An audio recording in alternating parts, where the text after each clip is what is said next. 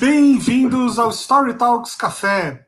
Se você chegou aqui de paraquedas, essa é a live da Story Talks, consultoria de narrativa e expressão, onde eu, Bruno Scartazoni, e o meu sócio, Paulo Ferreira, recebemos convidados para bater papo, tomar café e comer bolo. Paulo, dá um oi para o pessoal e apresenta o nosso convidado de hoje. Boa noite, pessoal. É um prazer estar aqui com vocês de novo. Décima, décimo programa que a gente faz hoje, olha só. E para esse décimo programa, nós temos um convidado que é médico formado pela Unicamp, com residência em psiquiatria na Unifesp e MBA pela FGV. Atualmente, ele trabalha na Roche como Agile Coach, contribuindo com a transformação ágil da organização e das pessoas. Com vocês, Cláudio Lisondo. Muito bem-vindo, Cláudio. Muito obrigado. Muito Prazer. bem. Para quem não conhece o programa, nossa dinâmica é parecida com a do Roda Viva. Então, imaginem eu e o Cláudio no centro da roda, eu e o Paulo estamos em volta dele, enchendo ele de perguntas, e vocês da plateia também, né, que estão acompanhando ao vivo, também podem participar, é só escrever uh, nos comentários. A única diferença aqui é que ninguém quer queimar o, o Cláudio, né? Ninguém quer derrubar o Cláudio. É uma conversa muito mais uh, amigável. Então e se você está acompanhando, e se você está acompanhando a gente pelo YouTube agora ao vivo, não esquece de se inscrever no canal, clicar no sininho e dar o like, tá bom? Vamos lá. É, Cláudio, uma primeira pergunta para você. Uh, metodologias ágeis né, é uma coisa relativamente difundida já no mundo corporativo, mas muita gente não sabe do que se trata. Imagina que eu seja a sua avó conversando com você. Como é que você explicaria para mim ou para sua avó o que raios é metodologias ágeis? Bom, primeiro agradecer o convite, né? Segundo que eu tenho a roda viva, né? Mas já tenho minha cadeira que gira, né? Não sei para onde que a gente vai girar, né? Mas perfeito, né? É, e essa questão da avó, né? Acho que eu tenho problemas mais prementes, né? Eu tenho que explicar para minha mãe, para o meu pai, né? Refletir para eles, né? Como que, que, raios que é isso, né? Então acho que a, a primeira questão, né? É justamente de talvez a gente falar o que não é, né? Então é, acho que a primeira coisa que não é é que não é uma moda, né? Não é uma coisa que dá para a gente usar e depois descartar e pegar muito, né? Acho que muitas vezes a gente se pega nessa questão, né? de achar que é uma moda, de achar que é uma coisa que possa ser usada. Né? A outra coisa é que não é um exercício individual, né? Não dá para você fazer sozinho, né? Então não é, por exemplo, para a avó lá ter uma um bolo, uma receita, né? Não é uma receita que dê para fazer sozinho, né? É uma receita que talvez, né, para que você reflita sobre o que é o bolo que vale a pena fazer, né? Você precisa de mais gente que continuamente te ajude a refletir sobre isso, né? Acho que uma coisa interessante, é, quando a gente pensa na questão da avó, e principalmente, né, às vezes me pego pensando, né, tendo que explicar isso para minha família e tudo mais, né, mas é, não muito tempo atrás, né, bastava a gente fazer sempre o mesmo bolo do mesmo jeito, né, que as pessoas sempre iam gostar, né. Isso talvez valha para o bolo da nossa avó tudo mais, mas isso já não vale mais para quando a gente fala em ambientes extremamente complexos, né, que você tem novas coisas emergindo e que a gente continuamente tem que estar tá re, refletindo sobre o plano, né, que o meu conhecimento só não basta. E a outra coisa que eu acho que é interessante é que é, não é simplesmente uma coisa de aparências, né? não é simplesmente a gente ir colando uma série de papéis coloridos na parede e achar que a gente é ágil. Né? Tem uma série de outras questões que precisam ser vistas. Né? Então, para resumir, se é, falando para minha avó, né, se ela ainda estivesse viva, é, justamente, eu acho que a reflexão para ela seria que é, talvez é, o conhecimento de uma pessoa só não seja suficiente para que a gente possa entregar e estar tá perto da complexidade do que a gente espera nesse mundo. Não sei se respondeu da avó ou não. É, acho que sua avó acharia muito interessante. Você sabe que, na verdade, enquanto você falava, uh, Lisondo, eu pensei o seguinte: ah, talvez a melhor forma de explicar isso para a avó é que não vai dar para você fazer o jantar sozinho, porque é a festa da queropita. Você vai ter que juntar a vizinhança toda para fazer a coisa junto. É mais ou menos esse tipo de coisa. Quer dizer, você precisa o poder de colaborar, né? o poder de, de Perfeito. coletivos. É, e, e, aí acho que tem uma coisa muito legal também quando a gente fala dessa analogia da avó, né? Mas é que talvez a, a avó precise se conectar com pessoas que ela nem imaginava que precisasse se conectar, né? Uhum. Então, muitas vezes, né, é, a grande questão é que para ela poder fazer o bolo dela bom, né? Agora a gente precisa se conectar com pessoas que estão é, talvez refletindo sobre o é, que, que é um adolescente que gosta de bolo, é, como que a gente faz um bolo que a galera possa depois dar feedbacks para ele, que possa falar sobre se o bolo é bom ou ruim, que a gente possa ter pessoas que possam estar tá ajustando continuamente a temperatura do fogão, né? Porque as coisas são cada vez mais complexas, né? Então, o meu conhecimento só não basta só você ser muito bom naquilo que você faça, mas também você tem que se conectar com os outros e com pessoas que pensam muito diferente de você, para que você consiga se adequando às necessidades de cada um. Sim.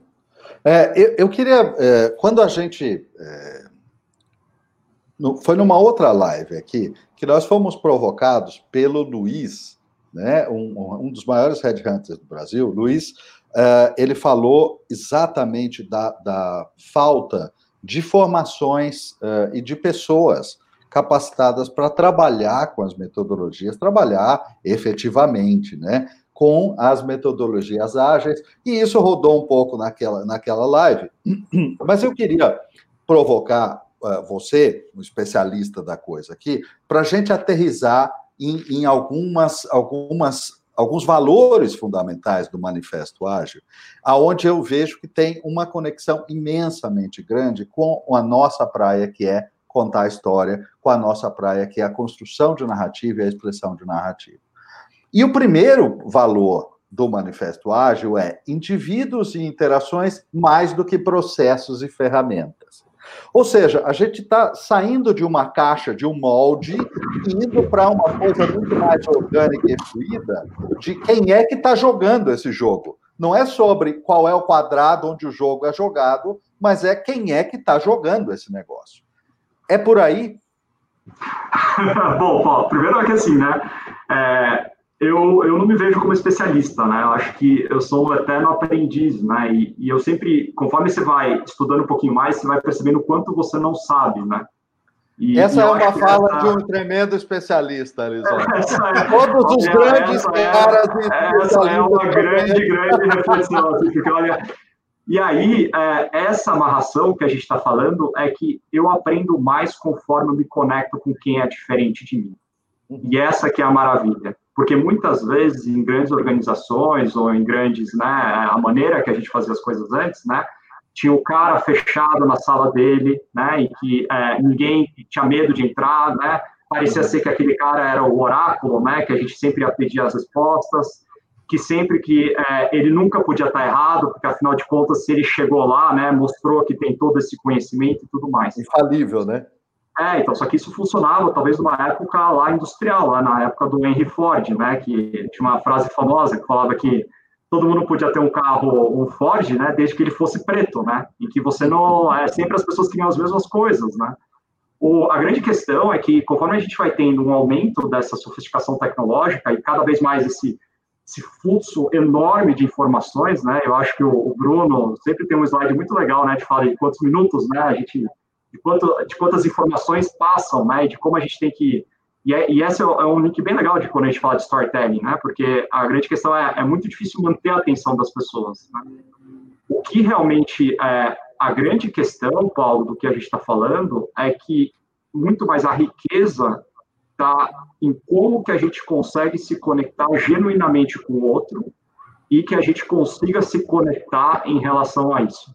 O Bruno né, já está passando o slide, mas era justamente esse. Bruno, você quer explicar? E aí a gente pode continuar? Não, não, era só para o pessoal ver o que estava, conseguir visualizar o que estava falando. Para quem estiver ouvindo a gente pelo podcast, esse é um infográfico que mostra o que acontece na internet a cada 60 segundos. Então imagina aí que é uma cacetada de informações, tá? Por exemplo, em 60 segundos a gente assiste 4.7 milhões de vídeos no YouTube. Então, esse é um dos 4,7 milhões de vídeos que estão sendo assistidos nesse exato momento. E aí eu acho que é isso, né? Então, no final, Paulo, voltando para sua resposta, né, e do que a gente está falando, é justamente isso. Eu, indivíduo sozinho, não tenho capacidade de metabolizar essa enorme quantidade de informações, ou metabolizar todas as necessidades, ou enfim, como que a gente consegue se adequar, né? E a grande questão é, cada vez que eu consigo formar times é, multiprofissionais, né, times com pessoas com diferentes expertises que possam se conectar de maneira diferente, é justamente a maneira que a gente pode ir atacando e como a gente pode ir proporcionando valor para o cliente. Então é mais ou menos nessa jogada. Agora a arte, né, tá em como que você consegue montar esses times de maneira efetiva, né? E como você pode ir construindo isso de cada vez mais para que eles possam é, ir refletindo e se conectando com o outro, né? É por aí. E é completamente comunicação, né? 100% comunicação e influência, porque né, selecionou as pessoas, colocou para dentro, mas agora como é que funciona? É só comunicação e influência. Ou estou errado? Sim, tem uma coisa muito legal, é, que é que eu vi uma frase do head de transformação da Toyota, né? E ele falou uma coisa que me marcou muito, que ele falou que as pessoas têm que aprender a trabalhar como time. Às vezes a gente acha que basta a gente colocar as pessoas nas mesmas salas, é, fazer né, um monte de papéis coloridos na parede, né, ter uma série de questões lá, metas, planos, e, e, e isso naturalmente vai. Mas não, né, são é, continuamente é, você vai se moldando e vai entendendo os acordos e as dinâmicas deste grupo para que cada vez mais a gente possa estar refletindo e como a gente pode ir entregando valor. Não só para os clientes externos, mas também internamente. É, essa, essa segunda vez que você se referiu aos papéis coloridos na parede, né? E na sua palestra você também uh, falou isso daquela vez que a gente se conheceu. Quando as pessoas pensam em metodologias ágeis, né, sem entender direito como é que funciona, eu acho que vem essa imagem na cabeça, né? Os post-its coloridos na parede. Por quê? Né, o que, que vocês fazem com, com os, os, os post-its coloridos na parede? Para quem não entende o que é metodologia ágil, por que, que vem essa associação? Perfeito. Então, tá aqui, ó, né? Então, que não seja, né? É, acho, que, acho que o que é mais importante, Bruno, não são os papéis coloridos na parede, né? Não é o resultado, mas a jornada para que eles cheguem lá. E acho que tem muita coisa atrás no sentido de que é, os papéis coloridos na parede tem uma questão de transparência, né?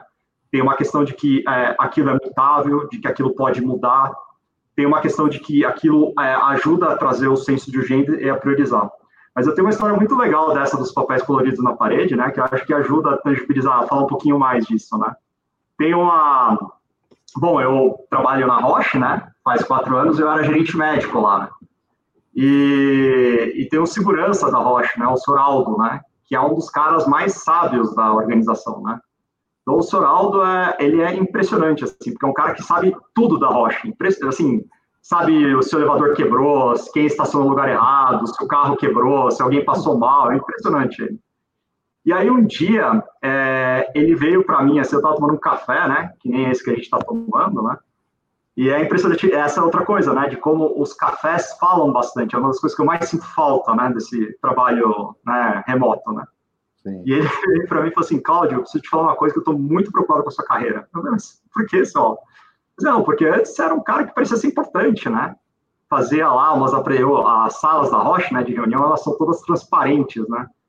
Então ele passava e sempre via, né? E ele via eu lá apresentando, né? Na minha função antiga, apresentando slides, né? Apresentações, me via de camisa, né? Calça social, né? E falou assim: Nossa, Cláudio, você parece ser um cara tão importante, né? E agora eu te vejo não, eu te vejo de camiseta, colando os papéis coloridos na parede e tal. Acho que tem algum problema com a sua carreira aí. O que acontecendo com a sua carreira? É muito bom, mas assim, essas questões, né? É, e aí, o engraçado disso, né, é que ele foi percebendo que as salas, né, da Roche, né, foram ficando cada vez mais com os papéis coloridos, né?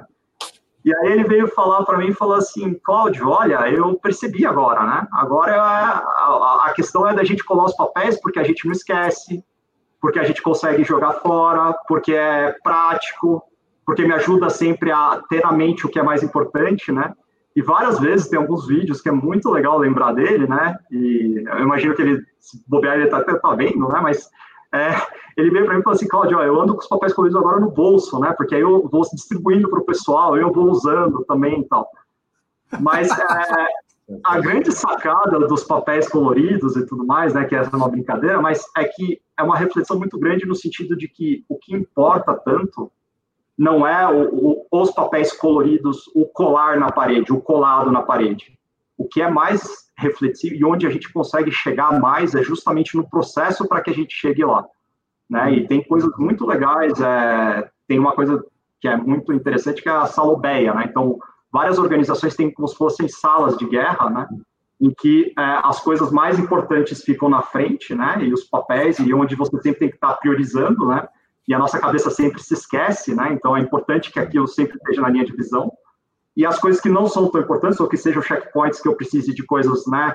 Que sejam, talvez, que sejam retrospectivas, ou coisas que não precisa estar toda hora lá, a gente vai vendo de acordo com é, a necessidade é o mesmo raciocínio do cockpit de avião, né? Então, o cockpit de uhum. avião, se você for no cockpit de avião, o que é mais importante é sempre a linha de visão. Então, o piloto automático, por exemplo, que é para ver onde o avião está indo, sempre está na linha de visão. O que não é tão importante, mas é importante num certo momento, então a luz lá de decolagem, enfim, fica em cima, né? É mais ou menos por aí. Você sabe que é, eu tenho uma, tenho uma coisa que eu costumo dizer sempre, e as pessoas, quando ouvem a primeira vez, elas às vezes assustam com, com a frase que eu digo que é, a cabeça não é lugar de pensamento sério. Você precisa tirar da cabeça para começar a consolidar e se entender com o que é que você está pensando. Porque enquanto você não faz isso, a cabeça de todo ser humano é uma bagunça, meu amigo. É, é um excesso de inputs o tempo todo. E se você não reserva aquilo de um modo, Uh, não coloca aquilo para fora para você mesmo poder ver isso que você estava dizendo, é, fica muito mais difícil trabalhar. Então, essa, essa visão externa, né, daquilo que você mesmo está pensando e daquilo que você vai construindo com o seu grupo é, é essencial para organizar isso aí, né? Fazer com que as pessoas saibam onde estão. Vira mapa, né? Tem uma, tem uma frase do Nietzsche que é muito boa, né? Que fala que é, dentro de todo adulto tem uma criança que está louca para brincar, né? Então, é, querendo ou não, né, você colar os papéis coloridos na parede e tal, eu não vou mentir para vocês, tem um aspecto muito lúdico por trás, né? E que nos dá muitas coisas para fazer, né? É quase indo para gamification já. Pois é, essa é outra coisa que a gente pode é. falar mais depois, porque isso Legal. é um recurso que se usa bastante. Ô, Cláudio, você é acionista da 3M ou não? Então, você sabe que tem toda uma discussão, não? É muito engraçado, porque, é, bom, vamos lá, né? Eu sou médico, né? sou psiquiatra, né? Então eu já me achava meio louco, né? Então, naturalmente, a galera fala, ah, psiquiatra e tal. E quando você começa a falar com, e começa a interagir, né? Você começa a perceber que tem gente também, né? Que é muito legal, né? Você perceber que você não é o único, né? Então, tem altas reflexões dentro da comunidade ágil, né, de como você cola o post-it, né, de como você tira o post-it. Então, tem jeito certo de tirar para não, não sair. Tem altas reflexões sobre a 3M, né, de como você cola direito, deixa de colar para que não caia. Tem altos tutoriais, assim, sobre como colar post-its. É uma arte que está por trás, é muito, muito divertido. Que coisa. Genial, genial. É, é... Vai, Bruno. Posso... É, Cláudio, aproveita e conta para o público como é que aconteceu essa sua transição de carreira, né? Como é que alguém que era psiquiatra se torna um agile coach? Bom, eu ainda estou para descobrir também, não estou brincando. não, é, é, eu acho que. Bom, eu acho que eu estou de volta para a psiquiatria, né? Eu acho que, querendo ou não, é, tá na minha posição atualmente me faz voltar muito para a psiquiatria e talvez é, enxergar uma série de coisas que eu não enxergava dentro da psiquiatria. Então, é fascinante é, você poder olhar os grupos e com esse olhar psiquiátrico, então, como eles se mantêm, como eles se organizam, como que essas dinâmicas, né, entender, é, refletir sobre outras vértices sobre o comportamento humano. E, para mim, é uma coisa que me fascina. É, falando um pouco mais objetivamente, a Roche veio passando por um processo de transformação, então é, eu acho que é uma organização muito corajosa no sentido de fazer esse processo quando aparentemente está tudo bem, né? Então, não é uma questão de que a gente tem uma pressão financeira ou alguma coisa que realmente nos pressiona, assim, externamente, mas eu acho que é uma vontade intrínseca de entender que a gente pode fazer mais pelos pacientes e entregar mais é, valor para os pacientes e para a sociedade. E nesse princípio, a Roche vem se transformando e entendeu que é, talvez a mudar a maneira que a gente fazia as coisas e refletir que talvez a gente pudesse se conectar com os nossos clientes de maneira diferente, pudesse ser o caminho, né? E aí vem esse processo de transformação. Quando veio a posição dentro da Roche, é, eu já me apaixonei, né? Então tinha uma questão muito interna minha que eu sentia, eu tinha várias dores, né? Na minha época que seu Aldo falava lá que eu punha os, os slides, né? E eu sentia que dava para a gente talvez fazer mais, né? Que talvez desse, desse para a gente fazer as coisas um pouquinho diferente. E foi mais ou menos por aí. E aí eu acho que juntou talvez a fome com a vontade de comer e aí eu fui me enveredando, né? Então, acho que eu comecei meio lendo, entendendo, vendo por onde que eu ia, e aí, aos poucos, né, eu fui percebendo que aquilo fazia muito sentido, né. Tem uma questão também familiar, né, então, é, bom, não sei se vou falar publicamente, né, mas meus pais são argentinos, né, esse é um dos segredos, né. Então, meus pais são argentinos e meu pai veio da Argentina há uns 30, 40, 45 anos atrás, né. Então, meu pai veio da, da Argentina e trabalhava numa empresa de metalurgia. E meu pai foi uma das pessoas, uma das primeiras pessoas que foi mandado para o Japão para entender sobre é, Lean, sobre método Toyota e voltou para trazer, né? E meu pai voltou muito, muito mudado dessa experiência, né? Mas ele voltou tão mudado que ele percebeu que muito mais difícil de mudar, talvez, as máquinas, né? Ele como engenheiro, ele precisava é, refletir muito sobre é, como que ele podia fazer e transformar as pessoas, né? E aí ele fez psicologia. Então, é um engenheiro que fez psicologia, aí fez mestrado e doutorado em sistemas de qualidade, e hoje ele trabalha também, né, posição muito similar à minha, mas em outro escopo, né, empresas familiares. E é, é, muito interessante, né, como que parece ser, né, que as histórias vão se entrelaçando, né, e essa é, essa é uma das questões, né, e desde pequeno, quando meu pai vinha e falava um pouquinho, né, meu pai falava do, é, enfim, da, de algumas metodologias que ele tinha trazido da Toyota, né, de como a gente talvez pudesse fazer as coisas um pouco diferente, né, aquilo já me chamava um pouquinho a atenção, né. Mas acabei indo para medicina e agora, né, parece ser que as coisas voltaram, né, e quando você vai estudar muito do Scrum e de Ágil, muito veio dessas metodologias do Lean, né, então é como se fosse coisas da minha história, né, que você acaba voltando e se encontrando, né, e que para mim acabaram fazendo muito sentido. É isso. Vocês não sabiam dessa história, né? Não, não, eu adorei escutar essa história. Adorei, Lisondo, porque assim, é, tem, tem uma, uma coisa muito interessante, que é essa influência que a gente recebe né, da, do, do, nosso ambiente, né, do, do, você aí que recebeu do seu pai uma influência tão é, interessante de engenheiro ir para trabalhar com pessoas, com, com essas coisas, e aí tem uma coincidência muito interessante com o meu pai. Enquanto seu pai trabalhava na Toyota, o meu pai trabalhava na General Motors.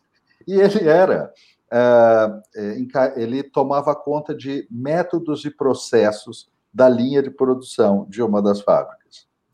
Uh, e ele sempre tinha este mesmo olhar que você comentou do seu pai. Ele falava: escuta, fazer a previsão do que vai acontecer com as máquinas isso é fácil. Duro é fazer as pessoas fazerem o que precisa ser feito. Era exatamente esse o olhar que ele colocava. Meu pai não trabalhava exatamente na Toyota, trabalhava numa siderúrgica que prestava ah. serviço para outras organizações como a Toyota, mas é, tá. acho que a grande questão, Paulo, que é onde talvez a gente precise aterrizar, e é uma coisa muito engraçada isso, né? É justamente de a, a reflexão grande é como que a gente consegue, talvez, eliminar o desperdício, né? É mais ou menos por aí, né? Porque hoje, é, talvez, e, e, quando eu via na época do meu pai, enfim, né, o desperdício era homens aço, né, coisas homens hora e tal.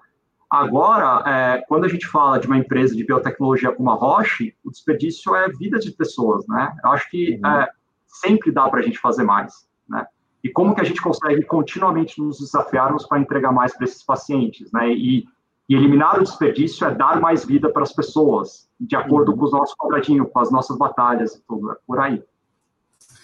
temos uma pergunta aqui do Mário Machado, que é o, o uh, acho que o nosso ouvinte mais assíduo, né? Ele está em praticamente todos os nossos programas. Mário, que é do Rotary de Minas Gerais, está perguntando aqui o seguinte: houve muita resistência à introdução dessa nova metodologia na rocha? Né? então, é, eu acho que a resistência ela sempre ocorre, né? E eu acho que a grande questão, a, a, grande, acho que a grande, a grande pergunta é o que a gente faz com ela, né? Ou como a gente a contorna. É, imagina, Mário, que é, a gente está, e aí vem uma coisa de neurociência, né? Pensar diferente e fazer coisas diferentes dá trabalho, é difícil, tem medo, né? Tem se conectar com alguém diferente é muito complicado. Por exemplo, eu estou aqui numa situação totalmente desconfortável, né? Eu não estou acostumado tanto a fazer lives aí, eu não sou muito bom assim, eu tenho várias coisas meio bagunçadas atrás. Mas, é, de alguma maneira ou de outra, eu achei que esta questão valia a pena, né? Porque talvez se alguém pudesse beneficiar desse bate-papo que a gente tiver, ou tomar um café, ou se sentir um pouquinho mais acolhido, isso valia a pena, né? A, a, a interação é, minha com o Paulo, com o Bruno e mesmo eles, né? É, é, sempre uma é sempre uma coisa nova, né? Então o novo sempre assusta. É, a grande questão que eu acho que a gente sempre tem que falar é que talvez aquilo que a gente sempre fez não seja mais necessário e não nos leve adiante, né? E eu acho que essa é uma frase que tem que ficar muito clara, que é sempre isso, né? Sempre a gente tem que estar buscando como que a gente pode é, enxergando as necessidades e se transformando cada vez mais. A gente não, a, a gente está num mundo tão difícil de se viver que eu acho que a única coisa que nos faz é, realmente é, poder superar, né? E a gente está num momento que às vezes é, o que um faz, né, depende muito, né? O pouquinho que faz, a gente nunca dependeu do outro. E a gente poder se conectar é o que faz com que a gente consiga superar essas questões. Então, é, o novo sempre assusta, mas o fato da gente se conectar é o que traz segurança para nós todos. Deixa, deixa eu emendar uma pergunta que você estava falando de desperdício aí, e agora falando de resistência. E aí, quando a gente olha para o manifesto ágil, para os valores e para os princípios fundamentais de funcionamento, tem um que ele deve assustar metade, se não mais da metade, de quem olha para o manifesto que é uma linha que fala sobre realizar reuniões constantes. E veja só, é, então, veja só, é, no, nosso, no nosso mundo, não, é, pelo menos nas companhias tradicionais, e aí isso encaixa com uma pergunta da Paula, que a metodologia se encaixa para qualquer tipo de negócio. Praticamente qualquer tipo de negócio estruturado em modos convencionais sofre hoje de um excesso de reuniões, ou pelo menos é isso que reportam todas as pessoas que nessas organizações trabalham. E aí a minha pergunta para você é o seguinte: como é que a gente faz para fazer mais coletivo, para usar essa sabedoria coletiva, né, compartilhar muito mais, sem que a reunião vire o grande consumidor é, de tempo que as pessoas choram hoje todo dia pelo seu tempo consumido em reuniões? Como é que é esse, esse equilíbrio? Bom, então, acho que a primeira coisa que a gente tem que ver é por que, que a gente está tendo muitas reuniões e saber o porquê, né? E entender as causas raízes de por que, que a gente está tendo todas as reuniões. Acho que essa, essa é a primeira grande reflexão que eu acho que talvez que a gente tenha que ter. Né? Uma vez que a gente tenha essa clareza, entenda isso, é, a grande questão é que a gente não pode amar, né? Então, é, às vezes eu vejo isso, que muitas vezes a gente tem esse amor pela ferramenta e é normal, né? A gente quer pular para a solução, né? Então, entender o porquê das reuniões, por que, a gente talvez não esteja tão eficiente, entender se talvez é, vale a pena, depois de cada reunião, a gente conseguir medir se realmente a gente chegou lá ou não, e se a gente não chegou, saber por que, que a gente não chegou, né? E ter métricas, tem coisas muito legais. Depois, é, quem tiver curiosidade, é só procurar no LinkedIn, mas tem ferramentas que a gente vem usando, por exemplo, feedback na porta, né? Que é um questionário que a galera bota lá, ó, de 0 a 5. O seu tempo foi bem investido? Não foi? Beleza, o que foi bom? O que não foi bom? O que Olha a gente que pode fazer de diferente? Então, é, eu estou dando só esse exemplo, Paulo, porque várias vezes a gente entra nesse mindset de tarefa de sair fazendo um monte de reunião, reunião, reunião, reunião, uhum. e eu uhum. vejo isso a gente fazendo um monte de coisa, né? A grande questão é que o problema é que a gente precisa ter momentos que a gente possa refletir sobre isso. E refletir sobre isso é talvez na reunião lá que a gente fez, esse montão de reunião, talvez falar, olha, na nossa reunião, o nosso passo, e ter um acordo muito claro, falar, a gente vai deixar cinco minutos no final para a gente ver o que, que a gente pode melhorar. E aí, a partir disso, né, seja o primeiro passinho para que a gente possa falar e possa refletir sobre a reunião. E aí a gente possa entender, putz, será que faz sentido a gente ter esse monte de reunião ou não? Se, talvez a gente tenha descobertas muito boas, que talvez, às vezes, nem faça sentido a gente ter reunião. Tem reuniões que talvez substitua por um podcast, por um áudio de WhatsApp, mas Sim. é isso. Se a gente tiver, às vezes, não é a reunião pela reunião, mas a grande questão que a gente nunca pode esquecer é que a reunião é um como, né? Não é nunca deve ser o quê, né? Então, o problema da reunião é que ela investe um tempo que é muito precioso agora em tempos de coronavírus, né? Porque é o tempo que a gente tem com os nossos filhos, com as nossas famílias, de correr, de cozinhar, né? Do Bruno tá lá com os cachorros dele, né? E tudo mais, mas é, é isso, né? Então, a grande, acho que a minha grande dica, né, quando a gente fala das reuniões, as reuniões são sintomas, talvez, de uma causa raiz mais profunda que merece ser investigada, que demanda de cada contexto e que não dá para a gente falar de soluções mágicas e por aí, né, e da gente falar desses steps. Então, a minha grande sugestão é abrir espaços para que se reflita se Sobre realmente a, reunião, a gente está né? lá, é, exatamente, se a gente está chegando lá, se não está, por quê, e o que, que a gente pode fazer de diferente. E a partir Você daí, sabe... talvez a gente chegue na solução que talvez a reunião não, nem a gente precisa ter reunião. Você sabe que isso é uma coisa que é muito curiosa, como acontece e como acontece para nós aqui na Story Talks. A Story Talks é uma empresa extremamente pequena, tem muito pouca gente envolvida, mas eventualmente você tem ali cinco pessoas, seis pessoas envolvidas num projeto, né, tocando um projeto.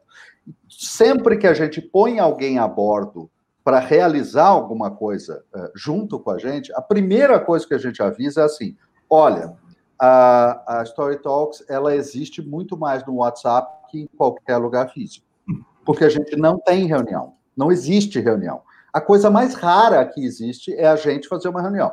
Faz com o cliente, porque aí ele tem, dentro do modo dele de trabalho, realizar reuniões e tudo bem. Nós, raríssimo, fazemos uma reunião, porque a gente troca informação de um monte de modos. O WhatsApp é, é claro que é uma piada, mas assim é, é muito sério o quanto a gente utiliza essa ferramenta, porque o diálogo não para nunca. O diálogo não para nunca, só que cada um vai dialogando com aquilo o tempo todo, sem ter que utilizar a ferramenta reunião que você estava chamando. Mas olha que, que maravilha que você está falando, Paulo. É justamente isso. É, querendo ou não, é, você está propondo um acordo, né? está deixando uhum. claro, sem acordo não tem conversa, né? Então você, de maneira, é verdade, mas de maneira intuitiva, é, e talvez, né, porque vocês são uma empresa pequena e, e, uhum. e a comunicação talvez seja mais fluida, vocês já estão falando para as pessoas, olha, assim a gente, aqui estes são os nossos valores, aqui a gente se comunica desta forma, a gente usa o WhatsApp não para ficar mandando meme e tal, mas porque a gente quer sempre manter a comunicação, porque a gente precisa se adaptar rápido se vier alguma reunião de cliente. Os nossos clientes são importantes e a gente não consegue falar para eles que não seja de outra maneira que a gente tenha esse face-to-face, -face, o nosso tempo face-to-face -face é extremamente valioso. É, são acordos, e, e, é mais ou menos por aí. Eu acho que a, a, grande questão é que a gente pressupõe que as coisas já estão postas na mesa, e nem sempre estão. E principalmente em momentos que a gente está passando agora, que são momentos muito únicos né, na história humana. Né? Agora, mais do que nunca, a gente precisa de acordos. Né? A gente precisa de acordos, por exemplo, de talvez é, horários é, de almoço que são sagrados, que ninguém mais vai marcar reunião, por exemplo. Mas uhum. essas são coisas acordadas o meu horário de almoço talvez não seja o mesmo horário de almoço da outra pessoa, ou de uma pessoa que está cuidando de uma pessoa idosa, ou alguém que talvez tenha que pegar e fazer o supermercado para a família, mas a maravilha disso é que para esses acordos fluírem, eles têm que contemplar todos, né? E a gente tem que chegar é, num entendimento em relação a esse time. E se eventualmente os acordos não estiverem funcionando, como que a gente faz? Acho que no final das contas, Paulo, é, parece simples, mas não é é justamente de como a gente pode se conectar cada vez mais e a gente poder estar tá considerando diferente. Mas é, é, muito legal você dar esses ganchos, porque é justamente isso, né? É que talvez é, a gente, é, a uma sugestão, né, é que acordos, eles precisam estar sempre visíveis, né? Sempre precisam estar escritos, né? Para que a gente sempre lembre-se deles. É, quando você falou da, da empresa, né, startup, é, ela é pequena, então vocês estão sempre revivendo os acordos, né? Uhum. Vocês estão sempre podendo falar. Agora, em organizações grandes, como a minha, é, claro. é muito importante que isso seja sempre colocado, para que a gente sempre se, nunca se esqueça disso. Sensacional. Tem, tem até um, um, caso bastante pessoal aqui, que é o seguinte, eu, eu muitas vezes só consigo responder o WhatsApp de cliente, de amigo, enfim, seja lá de quem for, de madrugada, porque é, é a hora que sobra para responder isso. E, e, toda vez que eu vou fazer isso, minha esposa olha e fala assim: não, Bruno, não manda WhatsApp essa hora, não. E aí, para chegar no meio termo, eu passei a fazer o seguinte: o primeiro parágrafo de quando eu vou, quando eu vou responder alguém meia-noite é assim: olha, eu tenho esse costume meio maluco de responder nesse horário, mas por favor, não se sinta obrigado a, a me responder imediatamente. Você pode responder só amanhã, a hora, enfim, a hora que você quiser, né, no horário útil. Então, acho que é isso também, deixar o outro. Que é o acordo, né? Deixar o outro à vontade também, né? Acho que isso é, é muito importante para sair dessa correria maluca. E aí eu vou aproveitar aqui com uma, uh, com uma outra pergunta do Mário, que ele falou o seguinte: talvez eu seja antigo, mas construir time refere a confiança. E como construir confiança no mundo apressado? Ou estou viajando? Bom, Mário, eu não tenho. Então, assim, vamos lá, né? Acho que a primeira coisa é que eu não tenho respostas, né? Talvez a gente consiga interagir, fazer perguntas uns aos outros e a gente aprender com isso. É, então, assim, a confiança e a colaboração é o que nos fez chegar, né? De macaquinhos para homens, né? E a humanidade do jeito que a gente entende hoje, né? Com as coisas boas e ruins. Então, né, vou, vou, contar uma pequena história, né? Há não muito tempo atrás, a gente era um bando de macaquinho, vinha um leão, a gente se assustava, subia todo mundo na árvore e a gente morria de medo até que eventualmente, né, por uma pressão, não tinha, tinha uma mutação, enfim, uma pressão evolutiva, né, o macaquinho desses começou a falar e começou a se comunicar. E aí os macaquinhos começaram a ter é, estratégias bastante elaboradas, né, de falar, olha, é, talvez se o macaquinho ficar em cima da árvore e falar quando o leão vir, e se a gente confiar um no outro, é, e ele avisar, é, a gente pode ir revezando e todo mundo pode comer. E essa é uma das formas mais primitivas, né, de como a gente pode é, confiar um no outro, né? Porque se você não confia no macaquinho que é o vigilante, né, que está lá em cima, é, nada disso funciona. A grande questão é que tudo isso, né, dessa questão meio, é, talvez pueril, né, dos macaquinhos se organizarem dessa forma, fez com que a gente primeiro eles construíssem, né, uma cerquinha, depois uma parede, depois talvez uma parede com um portão. Depois eles começaram a ir lá e matar o leão e comer o leão. E hoje a gente tem o zoológico, né? Que a gente permite com que a gente vá lá e a gente domou, né? Todos os nossos monstros e tudo mais. A grande questão é que se a gente coloca, né? O macaquinho que sobe lá, né? E ele faz uma, uma coisa disruptiva, né? Ele sobe na árvore e faz o diferente para servir o grupo. E o grupo confia um no outro. E é essas questões, né? Nós humanos não fomos feitos para viver sozinhos nós fomos feitos para viver em grupo, nós fomos feitos para colaborar um com o outro. Por incrível que pareça, né, é, o que nos faz muito diferente dos outros seres é justamente a nossa enorme capacidade de colaborar e ter estratégias extremamente sofisticadas em relação a como a gente consegue se comunicar um com o outro. Esse exemplo dos macaquinhos, né, é justamente de um líder servil, né? O cara sobe na árvore, né, o macaquinho sobe na árvore e serve o grupo. É muito diferente de um líder autoritário, né, que decide tudo ele por ele, né?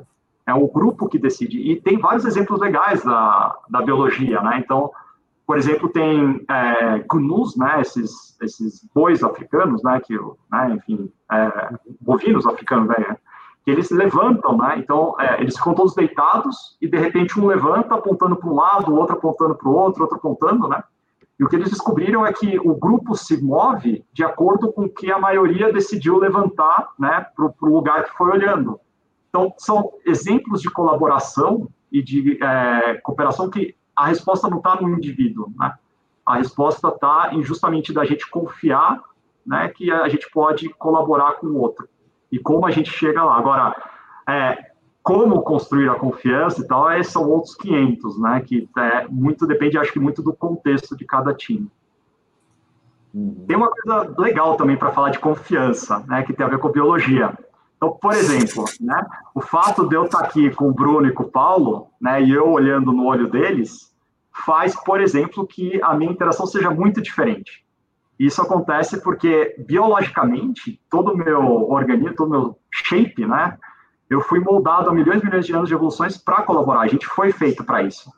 Então, por exemplo, eu tenho um receptor de ocitocina no fundo do meu olho da minha retina, né? Então, o fato de eu estar olhando, eu estou agora olhando, por exemplo, para o Paulo, para o Bruno, né? Eles fazendo assim, né? Falando, olha, é isso, com essa questão meio interessada. Mas é isso. Então, isso, a ocitocina é um hormônio que as mulheres, é, quando engravidam, elas têm um aumento dessa concentração no sangue, né? Um hormônio que é anti-estresse, né? A grande questão, né? E hoje tem alguns estudos bem legais que, é, de neurociência que fala que talvez, né? O fato do fundo do olho é uma maneira que a gente consiga é, lidar com o estresse, né? Então, eu fico imaginando muito, né? Os macaquinhos quando chegam com medo, né? E quando o macaquinho decide subir, né? O que realmente faz com que a gente tenha confiança um no outro começa pelo olho no olho, né? Também tem outras questões muito interessantes, né? Que é aquela questão é, justamente daquelas entrevistas, né? De que alguma coisa não me caiu tão bem, né? E aí é, a gente tem uma série de sinais que são sinais inconscientes que vão e que a gente consegue refletindo sobre isso também. Né? Então, a, a, expressão corporal, a maneira como a gente se comunica, o tom de voz, o olho no olho, são coisas que realmente ajudam a gente a se conectar um com o outro. Então, sei que falaram da, das reuniões, né? Então, uma coisa que faz muita diferença nas reuniões é, na medida do possível, deixar os vídeos abertos, né? Porque os vídeos abertos já nos adiantam uma relação de coisas, né? Então, a gente sabe se está tudo bem, se não está tudo bem. A gente olha atrás, né? O, o que está atrás, a gente se interessa por o que está atrás, né? Então, a gente estava falando, né? O Paulo tem os quadros que eu fico curioso para saber o que está atrás, né? O Bruno também. Mas é mais ou menos por aí. Essas são as, as questões aí de confiança. é, mostrando, mostrando quais são os fundos aqui. É, eu achei muito interessante isso que você estava falando do olho do olho, olho no olho, e, e, as pessoas em geral acham que esse, essa relação olho no olho, ela está delimitada só pelo encontro pessoal. É lógico que estar com você no mesmo lugar é diferente de estar mediado pela tela, claro. Mas, ainda assim, pelo que você está me dizendo, doutor, é muito claro que isto acontece na câmera e faz toda a diferença, não é? Sim. E não só o olho, né? O tom de voz, a entonação. Exatamente. É que é, é comunicação, né? Que é aquilo que a gente, eu, eu e Lisondo estavam falando justamente antes de entrar no ar aqui, de muitos e muitos pontos de contato, muitos pontos de costura, vamos dizer assim, entre o que propõe a, a, a metodologia ágil e a necessidade de avançar na qualidade da comunicação, de, da história que você conta, de como você explica cada coisa. Porque é, o ser humano não é um processador lógico, é um processador de histórias. Né? Não tem jeito, é sempre isso. Né? É, é, a comunicação. Tem uma coisa, já a gente está falando, né? Acho que a comunicação ela flui de acordo com o quanto a gente se sente seguro um com o outro, né? E aí vem várias questões, né? Então, o Bruno, né? Ah, inclusive, veio uma dica, viu, galera? É, sugiro fortemente vocês sigam o Bruno e o Paulo, altas reflexões, assim, vários, vários links de filmes, várias coisas legais, né? Então tem muita coisa legal, mas é, o Bruno postou, e, e, são essas coisas que a gente fica pensando, né? Então o Bruno postou que tem uma galera lá que tem o cartão, né, com um monte de livro atrás, né? Uhum, a galera usa a cartolina para fingir que é o cara inteligente, que tem um monte de livro, né? A gente é uma coisa meio louca, né? Porque tem agora uns perfis do Twitter que a galera fica analisando os livros e fica analisando sua personalidade de acordo com os livros. Mas é, mas mais do que isso, né, é, o que realmente é, é, a reflexão, e a grande reflexão, é por que raios alguém não se sente seguro de mostrar o que está atrás, que seja bagunçado, que não seja bagunçado, né? É, e por que que a gente precisa se defender tanto, né? Que a gente veja essa necessidade do cara pôr um cartão atrás, uma cartolina cheia de livros, ou essa coisa da... E acho que esse é um gancho legal para a gente falar sobre integralidade, né? Se que talvez é, o Cláudio, e acho que o coronavírus faz isso também, né? Que as fronteiras entre o que é pessoal e o que é profissional, elas se dissolvem. Já não era, já era difícil de se manter antes, né? Já era uma coisa que uhum. já se tinha mas agora mais do que nunca, porque é impossível, por exemplo, é, por exemplo, eu olhar para o Bruno e não pensar onde estão os cachorros dele, que eu sei que ele tem cachorros, né? Entre aspas, né? Mas são, são essas coisas que refletem, né? E eu acho que são essas questões que começam a, a, a ser momentos em que a gente consegue refletir sobre a nossa própria condição humana, né? E perceber que realmente é, a gente sabe pouco, né? E a gente precisa se conectar cada vez um com o outro para que a gente possa potencializar o nosso conhecimento. Muito legal. É, Momento... Vai. Não, pergunta, pergunta. Momento, momentos como esse, Lisondo, que a gente está vivendo, né, é, de pandemia e pandemônio, né, porque tem, são duas coisas aí complementares em alguns países do mundo, uh, eles, porque eles tiram tudo do lugar, eles facilitam a mudança, facilitam um monte de mudanças, sempre. Acho que sempre, nunca, né? Acho que depende se a gente tiver é, como que a gente enxerga isso. Então, as mudanças elas sempre são externas. Eu nunca vou conseguir lidar com elas, mas talvez o que eu consiga fazer é a maneira que eu lide com elas. E eu vou talvez lidar melhor com elas se eu não estiver sozinho. Então, por exemplo, eu vou te dar um exemplo que para mim é, é bastante emblemático, assim, a Magalu, né? Então, a Magalu, eu tive o oportunidade de, de ver várias palestras das pessoas que criaram a Magalu, né? Então, a Magalu é o canal digital da Magazine Luiza, né? Aquele uhum. né? É, e é muito interessante, porque, primeiro que eles começaram percebendo que no momento que pouca gente pensava, né, nessa interação do cliente com o canal digital, eles refletiram que aquela era a maneira de seguir. E eles investiram um bom tempo de como que pudesse ser da maneira mais customizada, da melhor maneira, de como eles poderiam se comunicar com as pessoas de maneira diferente. Né? E desse esforço, eles foram começando a construir. Então, é, é muito legal ver algumas palestras deles, né? Porque eles têm um bruto orgulho, assim. Eles começaram numa salinha de massagem, assim, que ninguém mais dava atenção, assim, de bem pequenininha, né? Com laptop ainda, né? Uhum. E hoje é, você tem um boot, né, uma, um sistema de entrega digital, né, que é fascinante, assim, ver como que é o, o a relação com o cliente, né? Como que tem essas interações. Mas o, o mais legal dessa história é justamente de que é, quando vem essas mudanças e transformações, se você já tem, né? consolidado os seus valores, o seu propósito, como o que você acredita, isso já é uma coisa que todo mundo trabalha com a mesma bandeira, fica muito mais é, fácil você se adaptar às mudanças. É muito mais, talvez, é, delicado quando você tem que construir do zero, ou você sempre está sendo atropelado.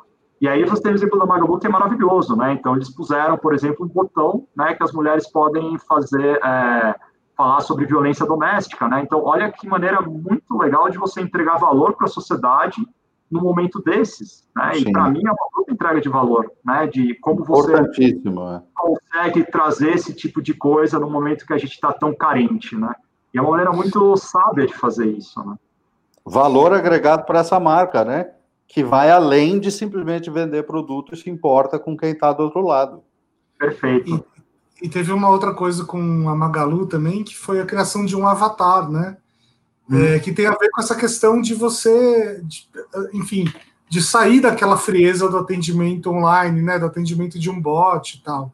Então, eles construíram lá a, a Lu, né? É, e a Lu começou até com uma personalidade meio insossa e tal, e conforme o tempo foi passando, eles foram colocando mais uh, pimenta, deixando ela mais uh, real. Né? É, até que chegou um ponto no começo, se não me engano, do ano passado, ou no começo desse ano, uh, que houve uma briga entre fãs da Lu e fãs da Nath, que é o avatar da Natura. Então, olha, olha que maluquice, olha como as pessoas começam a se identificar com personagens reais porque elas conseguem olhar nos olhos dos personagens reais. Né? Mas olha o sucesso de construção desse personagem. Ele não existe, nenhum dos dois existem como pessoas, mas ele é tão forte e tem uma existência tão uh, real para as pessoas que eles têm fã-clubes que brigam. Olha o sucesso de construção desse personagem. É, e aí eu acho que é o walk the talk, né? Então, uh, eu só acredito na Magalu porque eu sei, a gente sabe, né, que tem uma narrativa forte, uma coisa muito consistente, né? Que tem uma questão, uma briga muito forte de, de pôr a mulher, é, de falar, olha, não é justo que a gente tenha uma, uma sociedade que não dê né, o espaço uhum. para o diverso, né, para as mulheres, né, dessa questão da opressão, né, da... tem várias empresas que se posicionam de forma, mas o quanto que isso é consistente e genuíno, né, não é uma coisa só da moda, né, e como que isso faz sentido dentro da a narrativa é muito forte. E isso não é uma coisa do, do nada, né, é uma construção de valor, né, e é fascinante ver é, alguns deles falando, né, porque é essa paixão, né, e o cara fala, olha, é, é, o orgulho de pensar muito grande, mas começar numa salinha lá de massagem, né? E começar com pequenininho, né? E é isso que, que me faz acreditar realmente, eu acho que como brasileiro, né, no momento que a gente está com tantas notícias ruins, né, é, é isso que me dá esperança, assim, acho que a nossa criatividade e esse nosso jogo de cintura talvez seja uma coisa que é, nos ajude muito a superar esse momento tão difícil que a gente está passando, né? E a grande sacada é como que a gente consegue talvez construir pontes com quem pensa diferente, né? E como que a gente consegue ir caminhando em relação a isso. Legal. É, temos várias perguntas do público aqui. Eu vou começar com a que tem mais a ver com o nosso assunto de agora, que é uma pergunta do Tércio. Como lidar com as pessoas que se escondem atrás da câmera? Podemos ser produtivos dessa maneira? Esse esconde aí está entre aspas, então tem, acho que tem várias interpretações é, então... possíveis. É, então, é, é, acho que a primeira coisa é entender o fenômeno, né? Entender o porquê, né? É, e, e, saber, né? É, o, o, porquê que talvez essa câmera está fechada, né? E, e talvez conversar, é, nunca a gente achar que a gente sabe tudo, né? E, e ser produtivo, acho que tem vários entendimentos em relação ao que ser produtivo, né? Talvez às vezes eu tive reuniões que foram muito produtivas que a gente não falou nada de trabalho, né? Que a gente simplesmente senta para tomar café e ri um da cara do outro, né? Ou tomar cerveja, né? Então, e constrói é... a tal da confiança nisso é, também, então, né? Exatamente. A gente fala, olha, galera, a gente vai resolver tudo por WhatsApp, por áudio, né? Então, é, eu acho que, acho que para mim, Tércio, é, não tem, eu não tenho, é, talvez, respostas, né? É, mas o que é a minha grande questão é que a gente nunca abra mão de se conectar com as pessoas e entender os porquês delas. E, que, é, e nesse caminho a gente pode aprender muita coisa. Muito legal. Mais uma pergunta aqui que até já passou pela roda, mas o assunto acabou desviando. A pergunta da Paula Guerra. Você acha que a metodologia ágil se encaixa em qualquer tipo de negócio? Bom, vamos lá.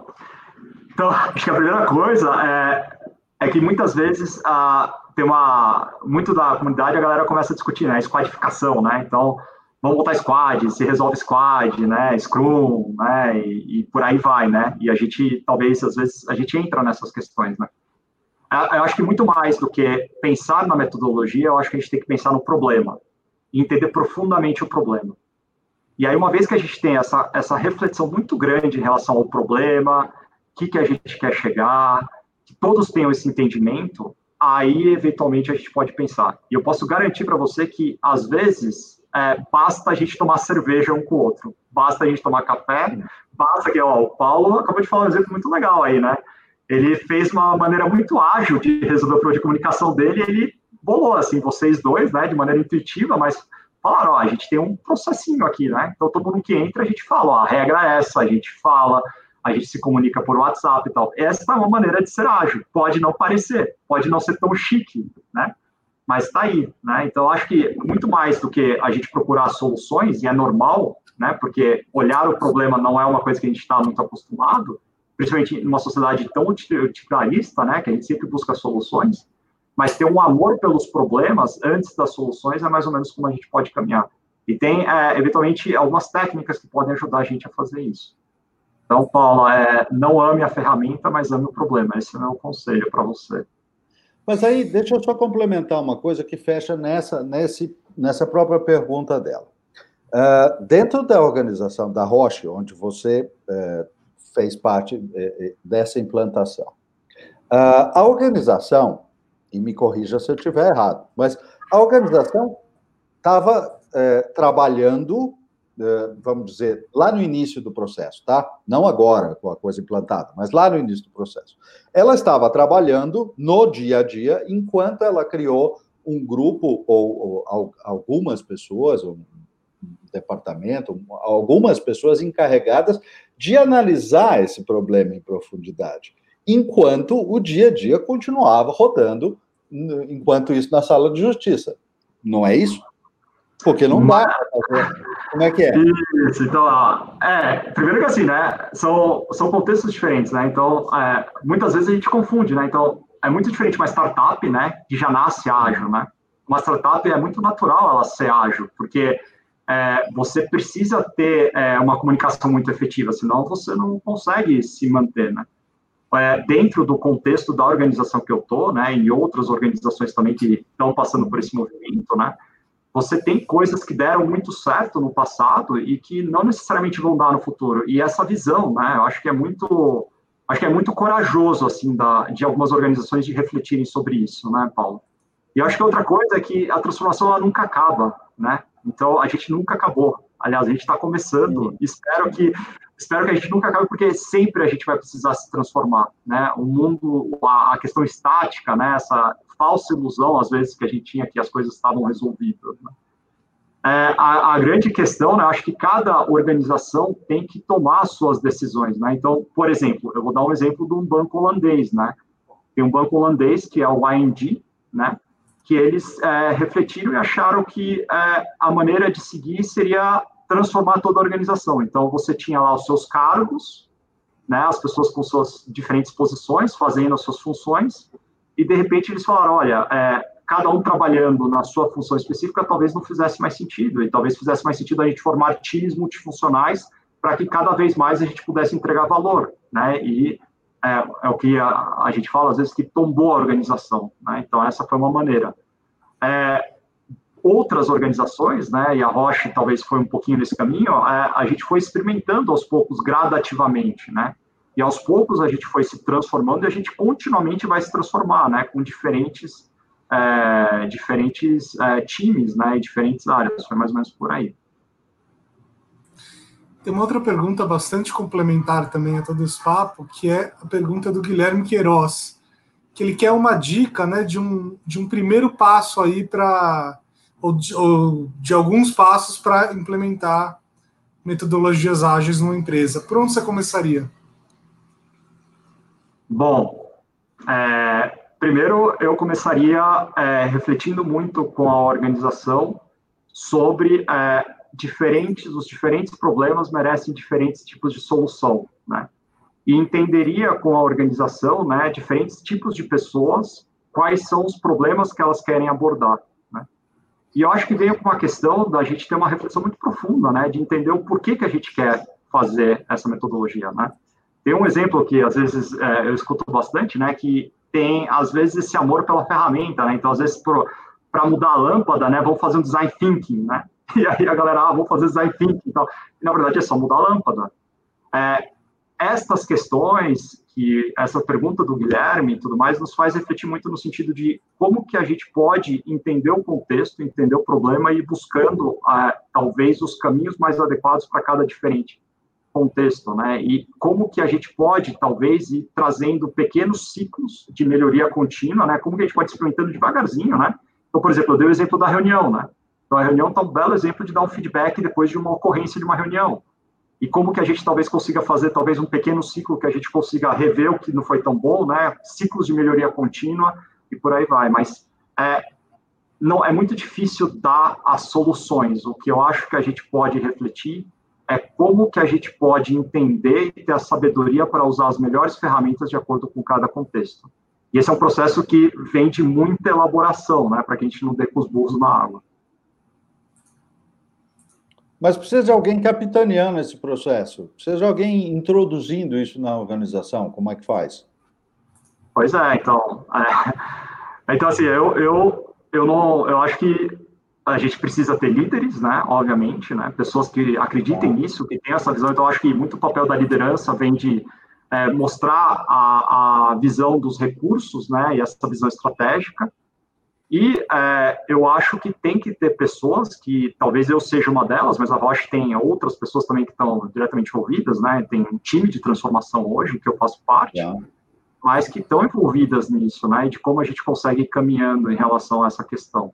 É, mas é, é, eu acho que é uma questão, Paulo, que vem muito das narrativas, né? A gente volta para as narrativas de volta, né? Hum. Então, é, vem de uma, de uma questão muito profunda do propósito de por que, que a gente trabalha, né? Eu, o propósito, por exemplo, da Roche é que a gente entenda que a gente não quer deixar nenhum paciente para trás, né? E aí vem muito das reflexões que a gente tem hoje internamente.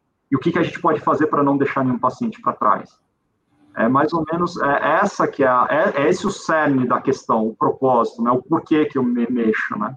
E tem muito a ver com é, as frases, né? Eu não vou é muito do, da questão emocional, né? De como eu me comporto e de como eu me conecto com quem é diferente e como eu quero é, gerar valor para alguém que possa estar tá numa situação de necessidade. Né? Uhum. E, e Cláudio, é, o que você acha que o storytelling tem a ver com metodologias ágeis? Como é que você faria essa conexão? A gente prometeu que a gente ia responder isso. Como eu não tenho a menor ideia, eu estou jogando esse problema para você. Muito bom, né? Então, primeira coisa, preciso falar, né? Então, vamos lá, né? Então, é, eu fiz o curso de storytelling, né, com o Bruno e com o Paulo, é, e, e, foi fascinante para mim, porque é, justamente são vários aprendizados, né? Então, a primeira coisa do storytelling, né, e o Paulo vai poder falar mais do que eu, né, mas é, é essa questão de ser sucinto, né, de ter um takeaway claro, de ter um norte que você quer chegar para cada apresentação, né. É, então, essa questão de ser uma apresentação enxuta, né, eu acho que tem muito a ver com o nosso cérebro, que não consegue pegar muitas informações, e a gente tem uma informação só, esse takeaway, e tem que ser um takeaway certeiro, né, e depois tudo são desdobramentos, é, eu acho que essa, essa é a primeira coisa, né, talvez uma meta meta-observação sobre as técnicas de storytelling, né? Sim. A outra coisa, que é uma coisa que me marcou muito, Paulo, muito mesmo, assim, é o respeito pela audiência, que você sempre falou, né? Que você fala, e você e o Bruno tal. Que as pessoas estão lá para dar a atenção delas, e a atenção é um dos bens mais é, importantes, e o tempo. E isso é uma coisa muito é, legal, porque acho que é o respeito pelas pessoas, né? O respeito de você entender, talvez, que a sua audiência são seus clientes e o que você pode entregar de diferente para elas, que não é mais o mesmo, né? De que, que essa, essa conexão, a, o entendimento sobre que é, você vai se preparar para aquela questão e que talvez na hora que você estivesse apresentando, né? Talvez alguma coisa saia do lugar, mas você se preparou, você teve tanto respeito pelas pessoas que estão lá que você vai conseguir se adaptar. Então, acho que tem essas questões que são interessantes sobre a técnica em si. Em relação ao storytelling, né, quando a gente fala de transformações de grandes organizações, é, justamente, se você pega lá os homens da caverna, né, é, o que fez com que eles se transformassem e conseguissem construir maneiras muito elaboradas de como pudessem se colaborar é justamente o fato de contar histórias. Então, por exemplo, os homens da caverna lá punham lá, né, o, o leão, né, e contavam histórias sobre o leão, né.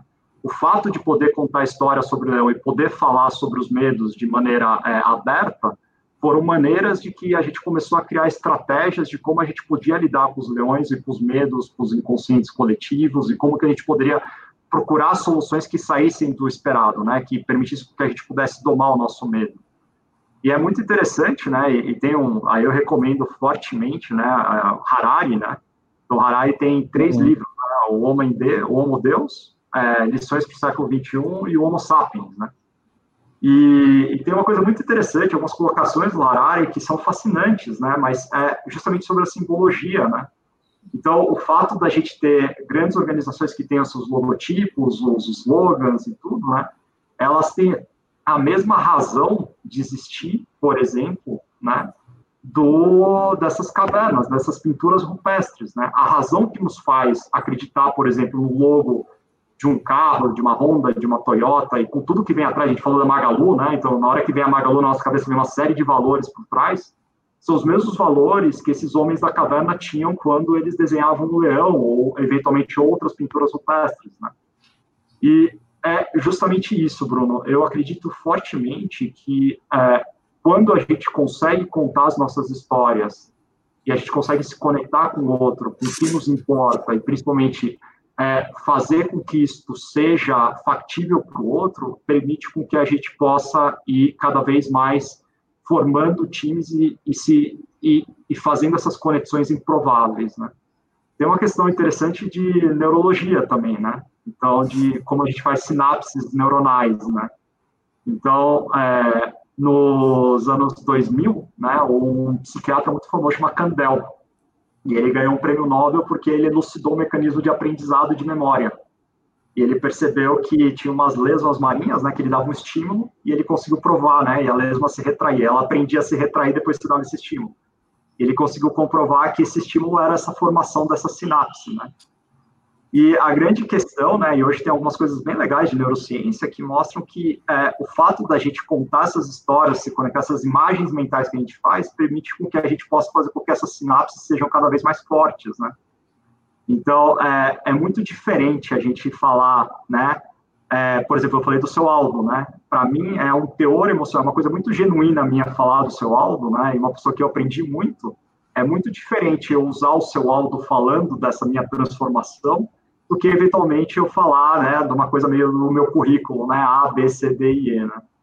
Então, esse é um exemplo claro, né, de como que é, as histórias que nos conectam com coisas únicas e elementos únicos fazem com que a gente possa se falar um com o outro. E tem uma coisa da escuta, né, de como que a escuta pode ser especial quando a gente se conecta com o outro.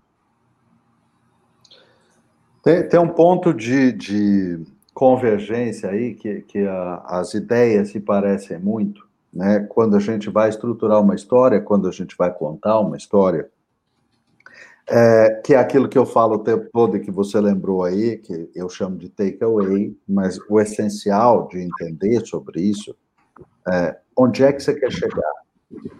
Você precisa dessa análise antes de qualquer outro passo, você precisa saber onde você quer chegar. E o modo que você falou aí sobre a metodologia, sobre analisar as reuniões, é, analisar o problema, é, me lembrou totalmente este encaixe de raciocínio. Você precisa olhar, seja para o que for, e descobrir onde é que você quer chegar com aquilo. É a reunião? É a ferramenta? É o, grupo? Você precisa saber onde é que você quer chegar com aquilo. É, tem, tem um encontro muito, muito parecido aí, né, Cláudio? Sim, sim. Acho que tem uma analogia bem legal, Paulo, de que muitas vezes é, a gente precisa talvez pôr a máscara em nós mesmos, né? Sabe quando caiu aquelas máscaras? Né?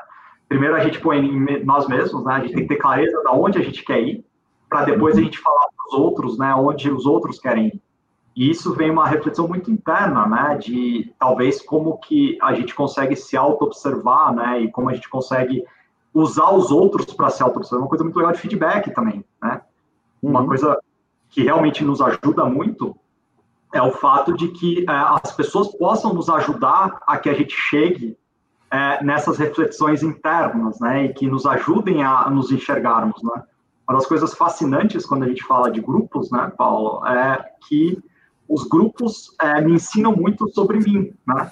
Então, muitas vezes as pessoas falam, olha, você está meio triste hoje, ou você está tão meio feliz, que aconteceu, ou ó, aqui não foi tão legal, e isso traz muitas reflexões para mim de como eu posso melhorar, né? Eu acho que isso é uma coisa muito, muito legal, né? Acho que é um mecanismo constante de aprendizado, assim. Bacana. Olha só, mais uma, uma pergunta aqui da, Cla da Carla Yokoyama. Cláudio, quais dicas você daria para proporcionar um ambiente psicologicamente seguro aos times que estão se adequando às transformações ágeis? Pergunta interessante.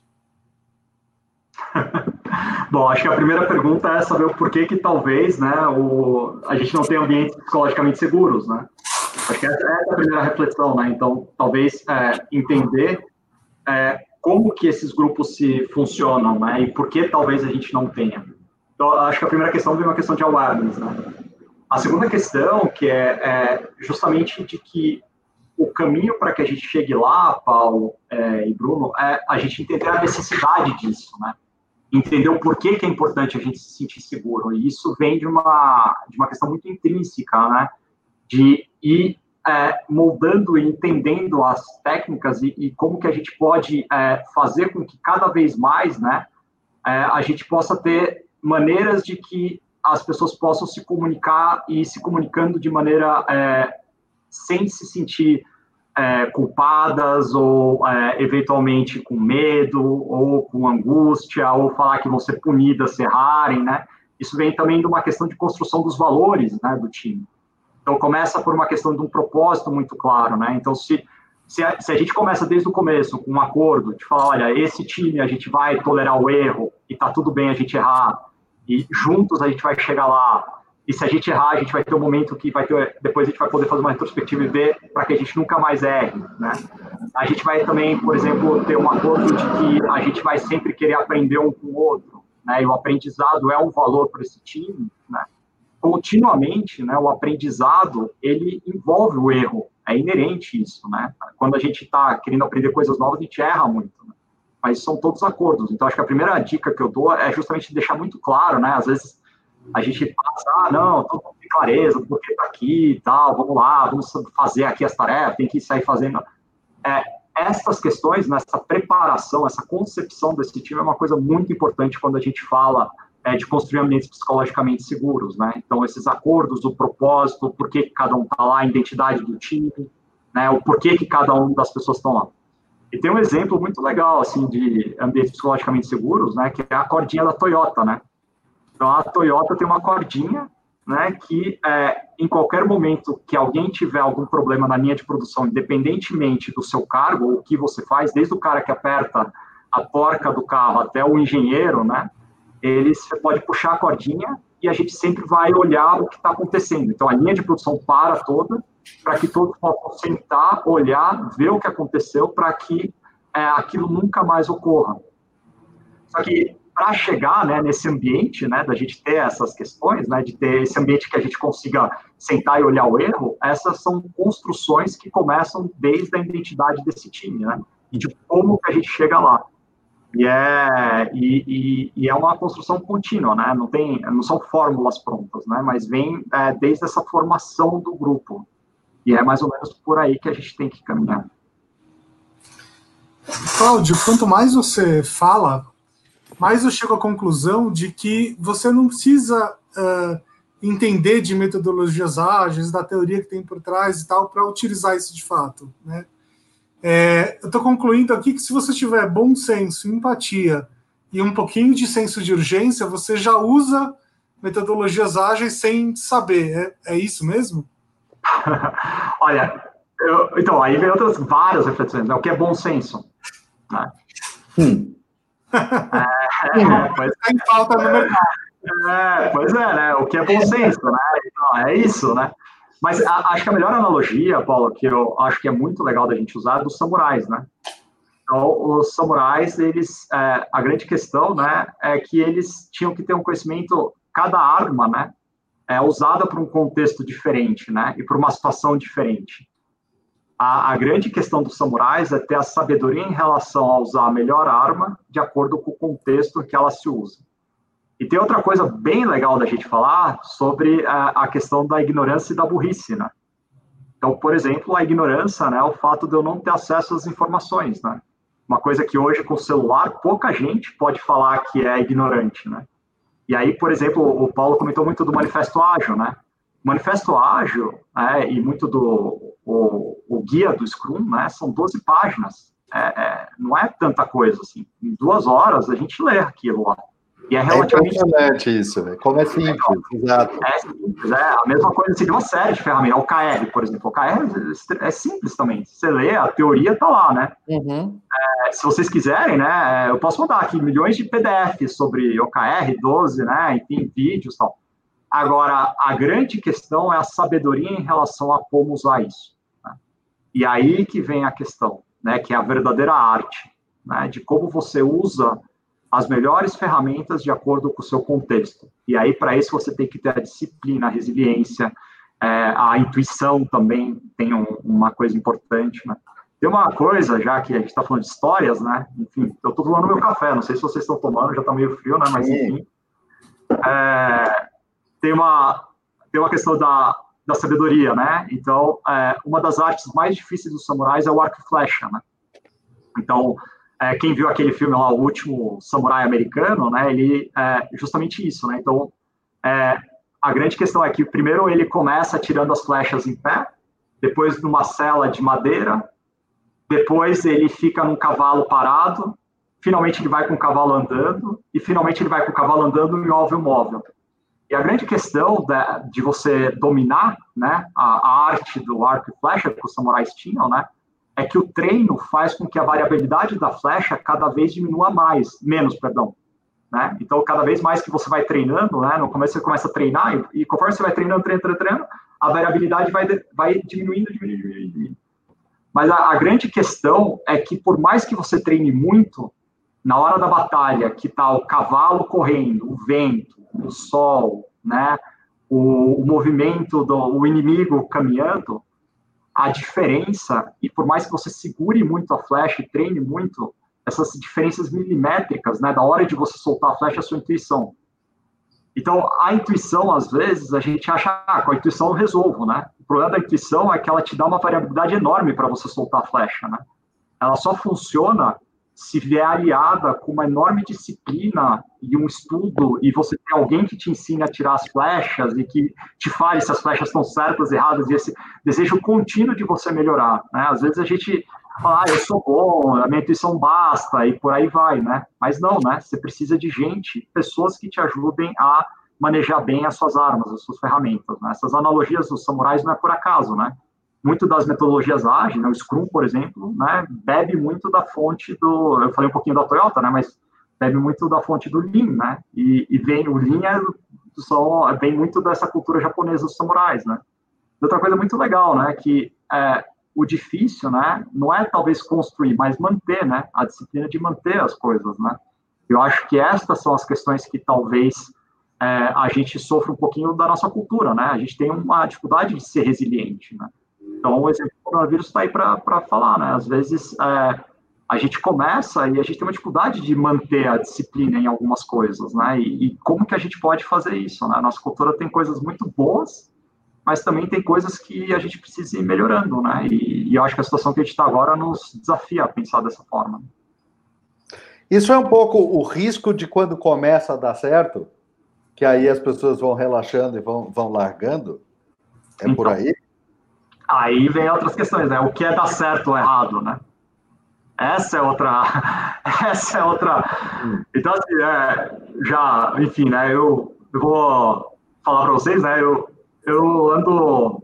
São as histórias, né? As histórias da quarentena, né? Que fazem você refletir muito, né? Sobre tá. é, o momento, né? Então, acho que a primeira delas, né? Eu fui no supermercado no sábado, né? Eu tive que ir no supermercado, e era um supermercado grande, de uma, enfim, de uma de uma empresa, né, de uma, enfim, né, de uma rede nacional, né. Uhum. E, e era, assim, realmente eu fiquei muito contente, assim, porque eu vi as pessoas limpando o álcool, né, as pessoas checando a temperatura, né, avisos de máscara, né, e tudo mais.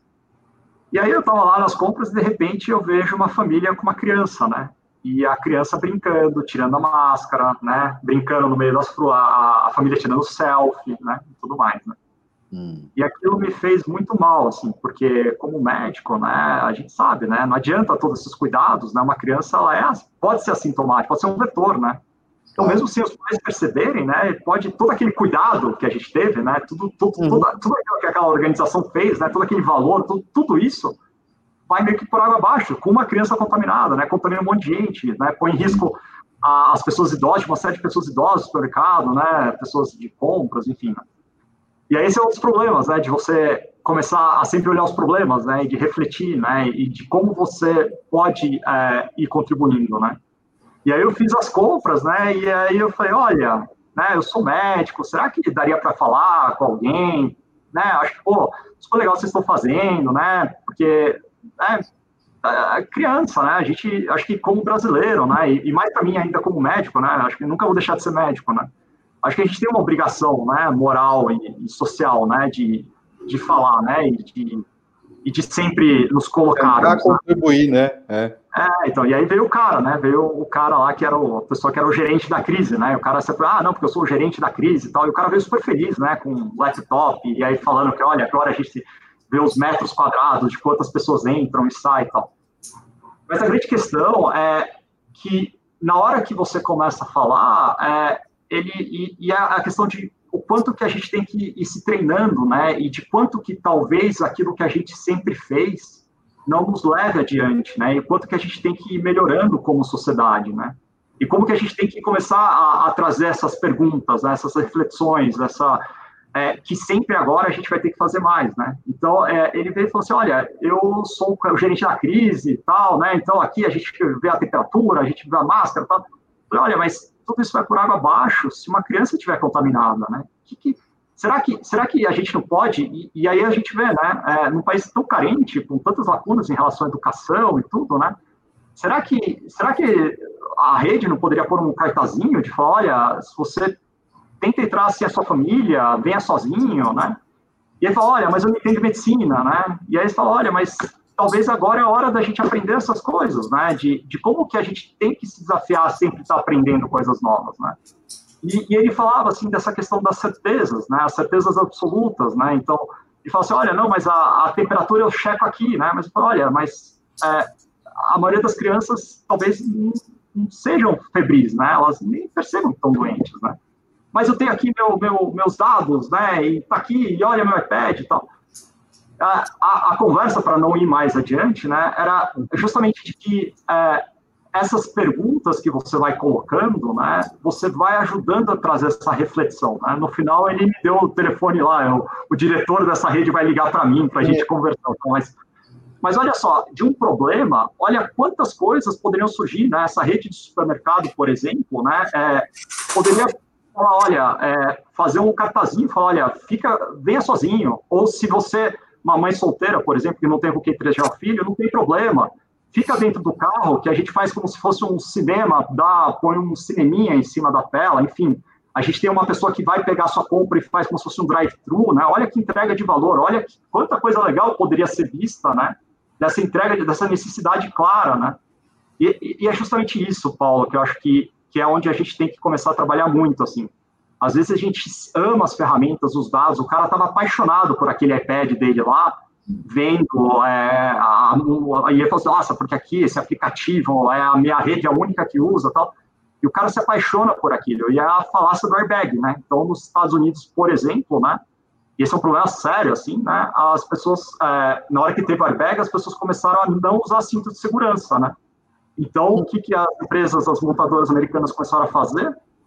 Começaram a pôr mais pressão no airbag, né? De pôr mais pressão no airbag é que para crianças, né, isso pode causar um traumatismo crânioencefálico. Então teve várias, vários casos de morte de crianças que morreram é, atingidas pelo airbag, né? Então hoje, por exemplo, em vários carros você pode ter a opção de desligar e ligar, né, o airbag do passageiro, né, e para você falar se tem criança ou não. E é isso, né? Às vezes a gente é, essas falsas sensações de segurança, né, e que talvez não sejam suficientes, né? E, e, mais ainda, nesses momentos, Paulo, é, eu acho que a gente tem a obrigação de fazer essas perguntas, né? E, e, poder é, ajudar com que quem nos cerca possam trazer esse tipo de reflexão. Porque é, é justamente isso, assim, é, a gente precisa é, realmente, como sociedade aí, né? É, realmente refletir sobre essas questões de como a gente consegue ir se moldando a essa nova realidade, né? E é mais ou menos essa essa linha, né? Um inferno, né? Porque isso começa a ser é, você começa é sério, sabe? É, é, é uma coisa que é. é. meio você trabalha assim sábado, né? Eu lá que era o dia que eu tinha meio que e você começa a pensar essas coisas. Aí você é muito legal porque você começa a refletir sobre o desperdício, né? Da fila, né? Como pode fazer a fila mais rápida, né? Então, você, ao mesmo tempo, e você Nessa situação que você contou, Cláudio, você estava confrontado, inclusive, com, com dois, uma necessidade e um limite, né, que o coletivo traz, né? A necessidade e a oportunidade de, de fazer a comunicação acontecer, aconselhar as pessoas, tomar uma série de medidas que é para o coletivo funcionar o melhor possível e, ao mesmo tempo, esbarrando no limite do coletivo. Porque você sugere, você influencia, você informa, você faz uma série de coisas, mas você não obriga o outro, porque aí vira outra coisa. Então, então... É sempre é sempre delicado e é de um aprendizado incrível, mas não dá para dizer que seja fácil. Não, não é. Por causa disso que eu acho que aí outra dica, né? As pessoas falaram, é muito mais importante do que dar respostas é fazer as perguntas, né? E a partir das perguntas você consegue trazer a reflexão. Então, essa é outra, o Guilherme acho que perguntou, né, sobre metodologias, né, eu acho que muito mais do que as respostas, talvez a gente precise fazer perguntas. Né? Pois é. E, e, eu achei legal que você tocou nessa história do, do, do termômetro para medir a temperatura dos clientes que entram em lojas, né? Eu sempre me perguntei sobre isso, sabe? isso não faz muito sentido. Porque a maior parte das pessoas estão sintomáticas, na verdade, né? Quer dizer, talvez isso barre uma ou outra ali, mas enfim. Não, é, então, não barra o grosso do problema, né?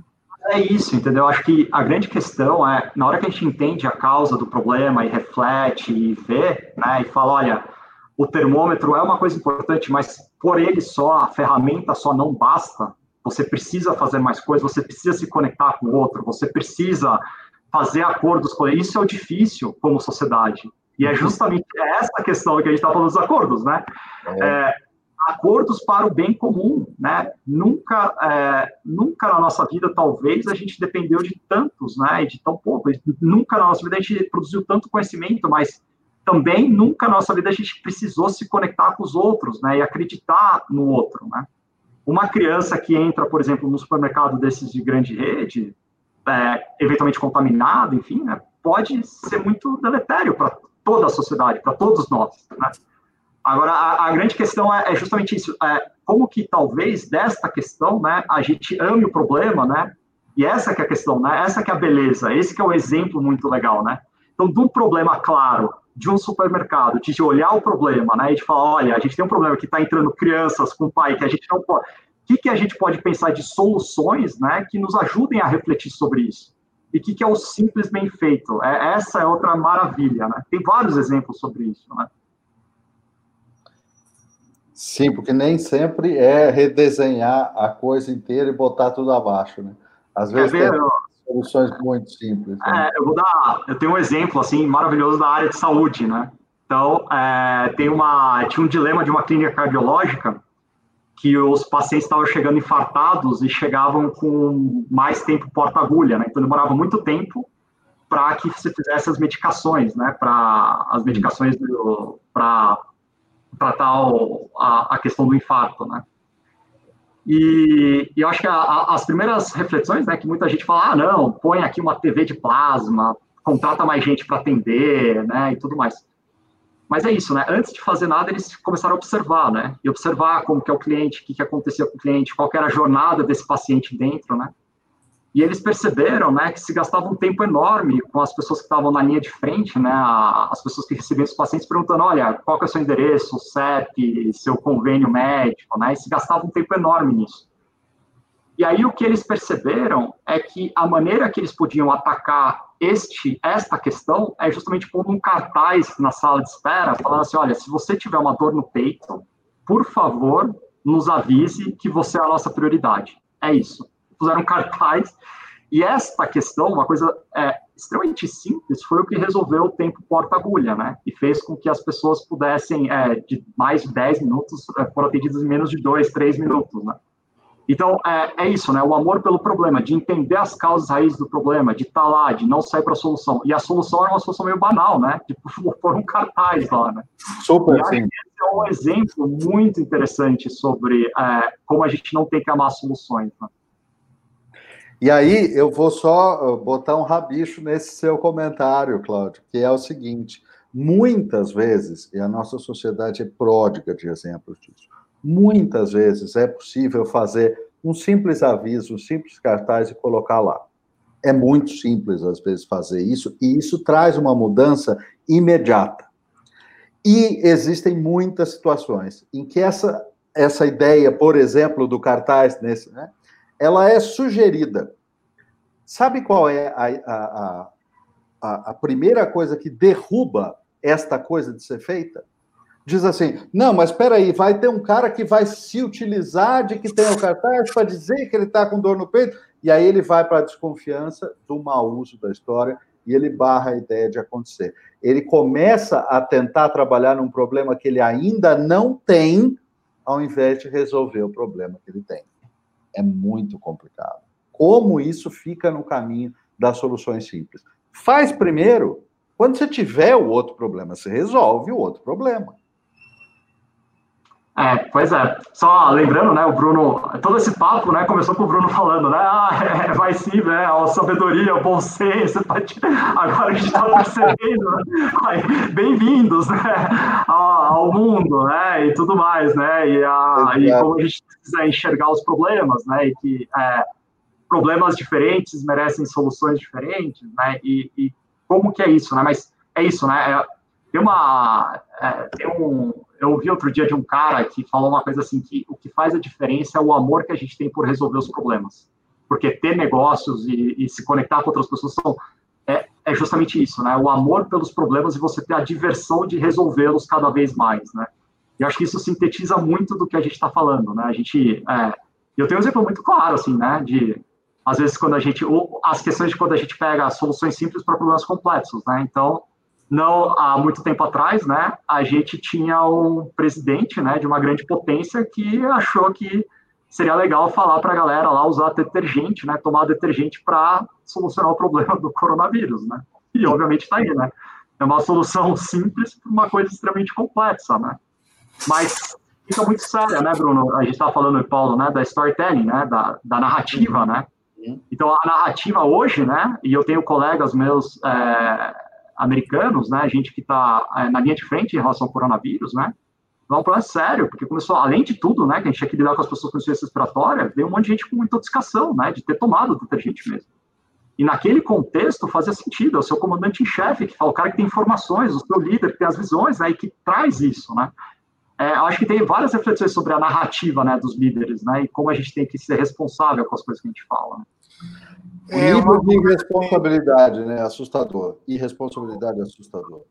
E uma coisa que a gente sempre fala, eu e o Paulo, é que o, o, o óbvio não existe, né?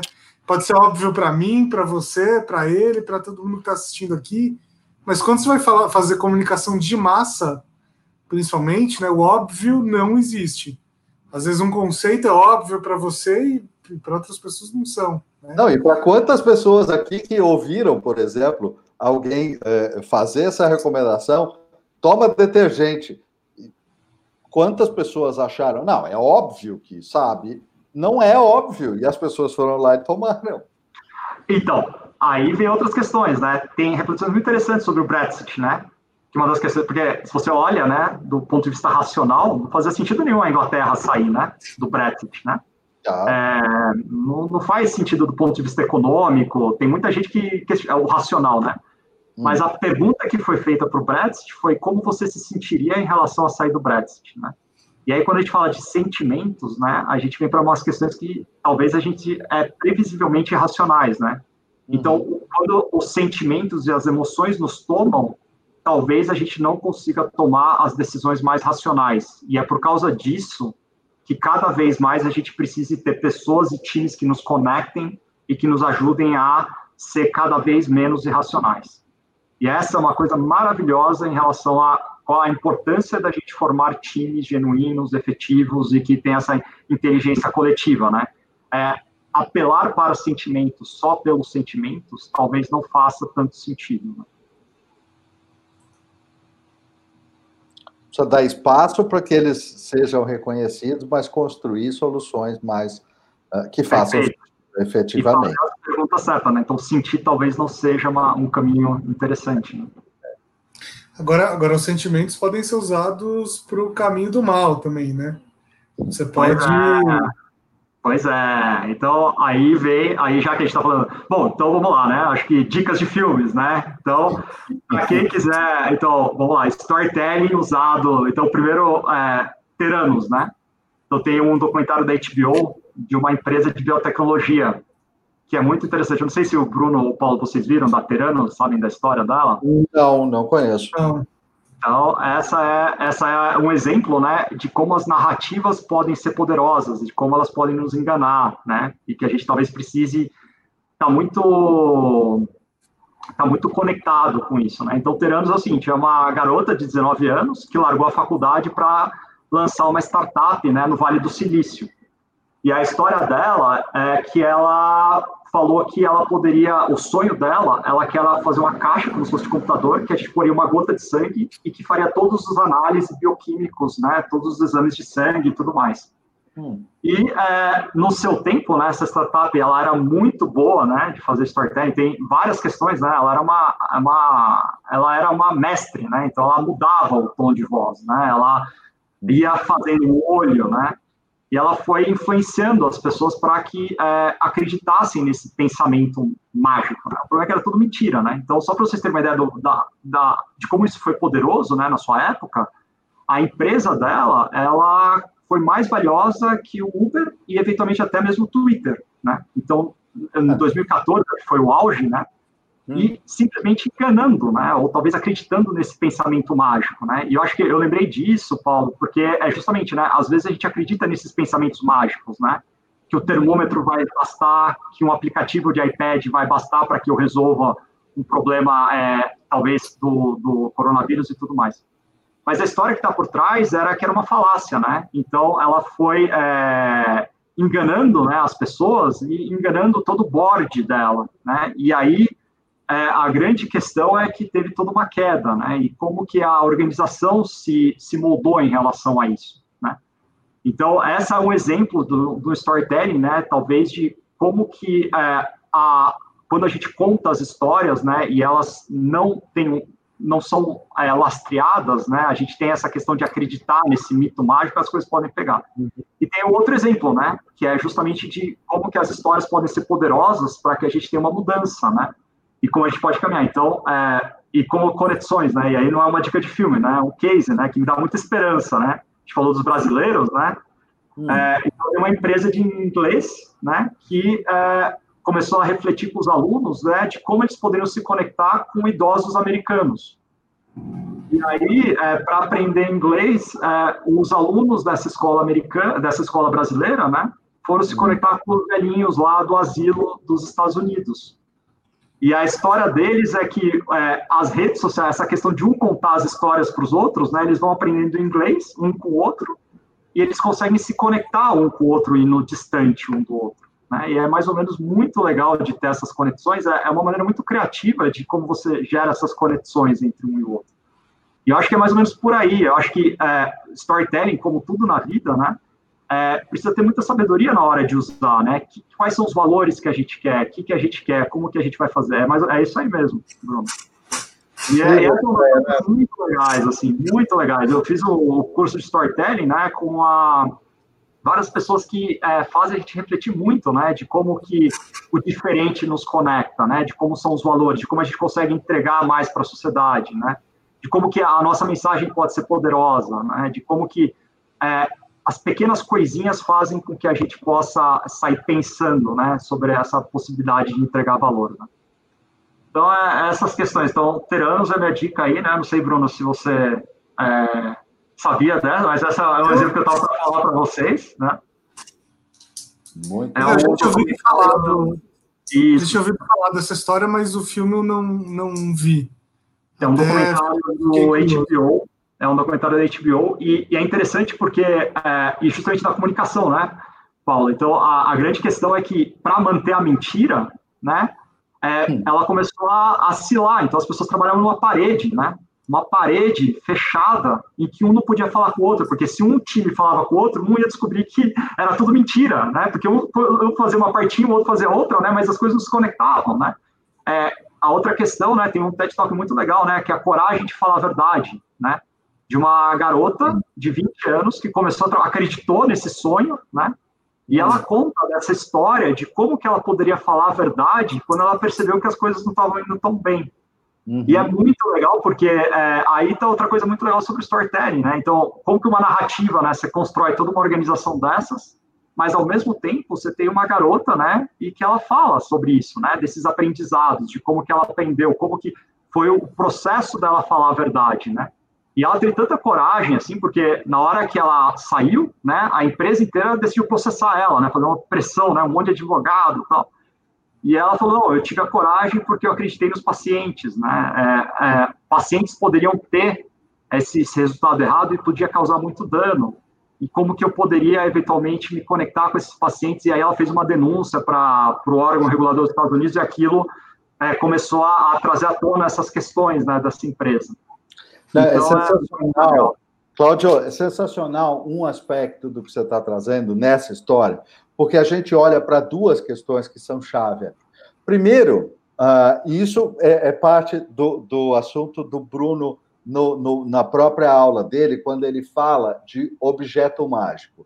E trazer um objeto mágico para dentro da sua história muitas vezes ajuda a mover sua história adiante, é uma ferramenta para contar história. Agora, por que, que é uma ferramenta efetiva para contar história, muitas vezes?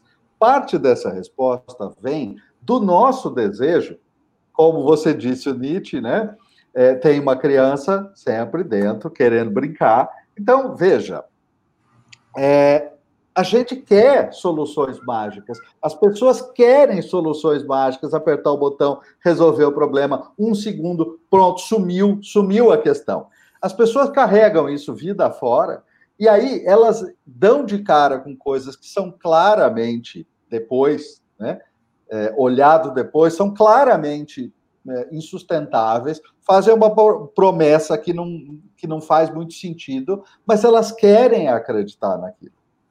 Então, esta vontade de querer acreditar na solução fácil, da solução quase mágica, de que você vai poder apertar um botão e o problema desaparecer, isso é uma coisa extremamente complicada que dificulta que as pessoas persigam soluções reais para as coisas. Né? Que aí conecta exatamente com a metodologia de estudar o problema de verdade. Porque não vai Exato. surgir o problema mágico. É isso. Pois é, e aí a gente tem as coisas. Então, aí, já que a gente está falando de dicas, né? Eu sugiro, eu, uma das coisas que me ajuda muito na quarentena é rir de mim mesmo, né? Então, tirar sarro de você. Então, uma das coisas que eu me fico pegando, né? Muita gente, né? Que eu, é muito legal, né? Vários colegas, ah, você virou coach, né? Então, a minha grande sugestão, né? É, independentemente das posições políticas, né? Eu recomendo fortemente, né? O Greg News fez um programa sobre coaching, né? Hum. E essa é uma boa, boa reflexão, traz boas reflexões sobre o que é coach, né? Essa questão de procurar soluções, né? Hum. Tem um vídeo do Porta dos Fundos que fala sobre coach também, né? Que dá várias brincadeiras em relação a isso. Sim. Mas é, o que é interessante dessa questão é justamente isso, né? Então você tem essas anomalias, né? A gente está brincando, né? Mas o humor te ajuda a refletir muita coisa. Então hoje você tem uma galera falando sobre mudança de DNA, né? Coach do DNA, DNA quântico. Não, é sério. É verdade, é, não, é, é, é, isso, né? E aí você tem essas questões, né, da galera falando assim, olha, é, essas fórmulas, né? A Betina tá aí para falar, né? A Betina, né? A nossa, né? A Betina, a solução, um milhão de, não sei, essas, essas soluções mágicas, né? De você buscar isso, né? Mágicas, é. Então, assim, acho que a, o trabalho é esse, né? É justamente de como a gente vai se conectando, né? Só, é, só conectando isso a uma outra coisa que a gente já falou, né? O, é, nada é óbvio para as pessoas, né? Então, a gente que talvez tenha um, poder crítico um pouco maior olha para essas coisas e fala: nossa, mas quem acredita nisso? Muita quem gente. que vai beber detergente? Pois é. Muita gente. Quem acredita que vai ganhar um milhão no instalar de dedos? Muita gente. Quem acredita que vai reprogramar o DNA? Muita gente. Né? Então. Tem uma, é tem uma questão de, de olhar o problema, né? É, tem uma analogia que a gente usa, talvez ajude a, a aterrizar mais né, nessas questões, mas, é, por exemplo, se você, se você tem que ir para o lugar A e B, né? E se você for um monte de engenheiro lá, provavelmente os engenheiros vão construir uma ponte super bonita, né? Uma Golden Gate Bridge, né? E fazer a ponte, demorar um tempão para fazer a ponte, e fazer a ponte com várias as estruturas metálicas, porque afinal de contas a gente aprendeu na escola de engenharia e tal, tal, tal. Agora, se você põe quem é diferente, né? Então, é, eu gosto muito de velejar, né? Então, se você põe um cara do Ceará, né? Lá no meio dos engenheiros e ele tem essa voz, né? É, ele talvez consiga refletir e falar, olha, se o problema realmente é levar o fulano do lugar A para o B, talvez a gente possa começar não com uma ponte, né? A gente possa começar com uma jangadinha, né? E aí testando e, e entregando esses pequenos valores e falando, ó, oh, serviu minha jangada, não serviu? Talvez é uma jangada, eu começo com uma balsa, aí depois com uma ponte. Eu estou brincando isso, mas é, tem uma empresa automotiva, né, que ela teve um problema muito grande, que era justamente um, um gasto de energia muito muito alto, né, na conta de luz. E eles não sabiam como resolver, né? Então chamaram todos os engenheiros, né? E os engenheiros lá, não, vamos pôr o LED, vamos pôr, é, sei lá, fazer a no breaks, quebrar a energia, sensores de presença, né? São todas soluções, né? Uhum. Se você parar para pensar, essas são todas soluções, né? E soluções que ficam muito bonitas, né? Que é onde a gente foi treinado. Hum. Mas tinha um cara, né, que era essa sabedoria, né, de quem está no chão da fábrica, né, de quem entende, né, que era uma pessoa que estava fazendo a limpeza lá, né. E ele virou e falou: Olha, é, talvez seja uma boa ideia a gente começar a limpar as janelas, porque faz cinco anos que as janelas são limpas e a luz do sol não passa. Então, se começar a passar a luz do sol, talvez a gente não gaste tanta energia com lâmpada dentro da fábrica. Uau! É. Então, é isso. Então, quando a gente fala dessas questões, é justamente é, o valor de uma pessoa que está no chão da fábrica, que entende as necessidades, que está lá diariamente e tal, é o mesmo valor do cara que é o engenheiro. E talvez ambos, se juntando e olhando isso, possam refletir nas melhores soluções para chegar lá. É isso Sim. que me faz trabalhar. Temos, temos aqui mais uma pergunta do, do Gustavo Lotufo, seu colega de colégio. Pois é, Gustavo, muito, muitas saudades dele. A gente, é o bom de conhecer pessoas, né? Então, o Gustavo, né, estudou no colegial comigo, muito bom vê-lo aí e muito bom revê-lo, né, mesmo que virtualmente. Então, o Gustavo, acho que tem uma ótima pergunta aqui para a gente uh, encerrar o programa. O amor pelos problemas para líderes é meio obrigatório, certo? Mas para o time que rema junto, nesse novo cenário, será que o pessoal não vai ficar ainda mais cético com essas teorias todas? Olha, é difícil, né? Pô, então, o cara assim, não te vê, o cara não te é, vê faz tempo. Cara, é, então, é, acho, acho, que assim, Gustavo, é, acho que vem uma questão dos líderes, né? E que às vezes a gente relega, que é o poder de influência, né? De como a gente consegue conectar as pessoas com as histórias e com o que faz sentido e ter empatia, né? Então, quando a gente olha para o design thinking, por exemplo, que move as pessoas não é assim a solução X, Y, Z, mas é você fazer a diferença na vida de alguém. É isso que mexe nas pessoas. Acho que passa por aí, né? É justamente o, a, a grande questão, né? E eu acho que é, não é o amor pela ferramenta, mas é o amor porque num time a gente vai sempre aprender com o outro e a gente vai tentar se conectar e vai fazer diferença na vida de alguém. É mais ou menos por aí que eu acho que as coisas têm que caminhar, né? Porque as ferramentas é, é relativamente não é não é o desafio, né? Enfim, as ferramentas é uma consequência de uma de, de uma reflexão maior no sentido de por que que a gente está aqui hoje, né? Por que que a gente vai, por exemplo, deixar de estar com o filho de alguém ou você vai deixar de estar com seu filho para se conectar com o seu time? O que, que você vai aprender com o seu time? O que, que você vai é, realmente fazer com que aquele tempo que você faça seja o mais proveitoso possível? E se não for, você vai ter certeza de que você vai entender o porquê que não foi para que você continuamente aprenda sobre ele. E eu acho que é mais ou menos por aí, Gustavo. Eu tentaria não. É, tentaria ajudar as pessoas a, a entender que é, a beleza da coisa está muito mais da gente continuamente olhar para os problemas, entender as causas e ficar nesse, nesse método científico, né, do de, de sempre estar tá se desafiando a se conectar com o outro.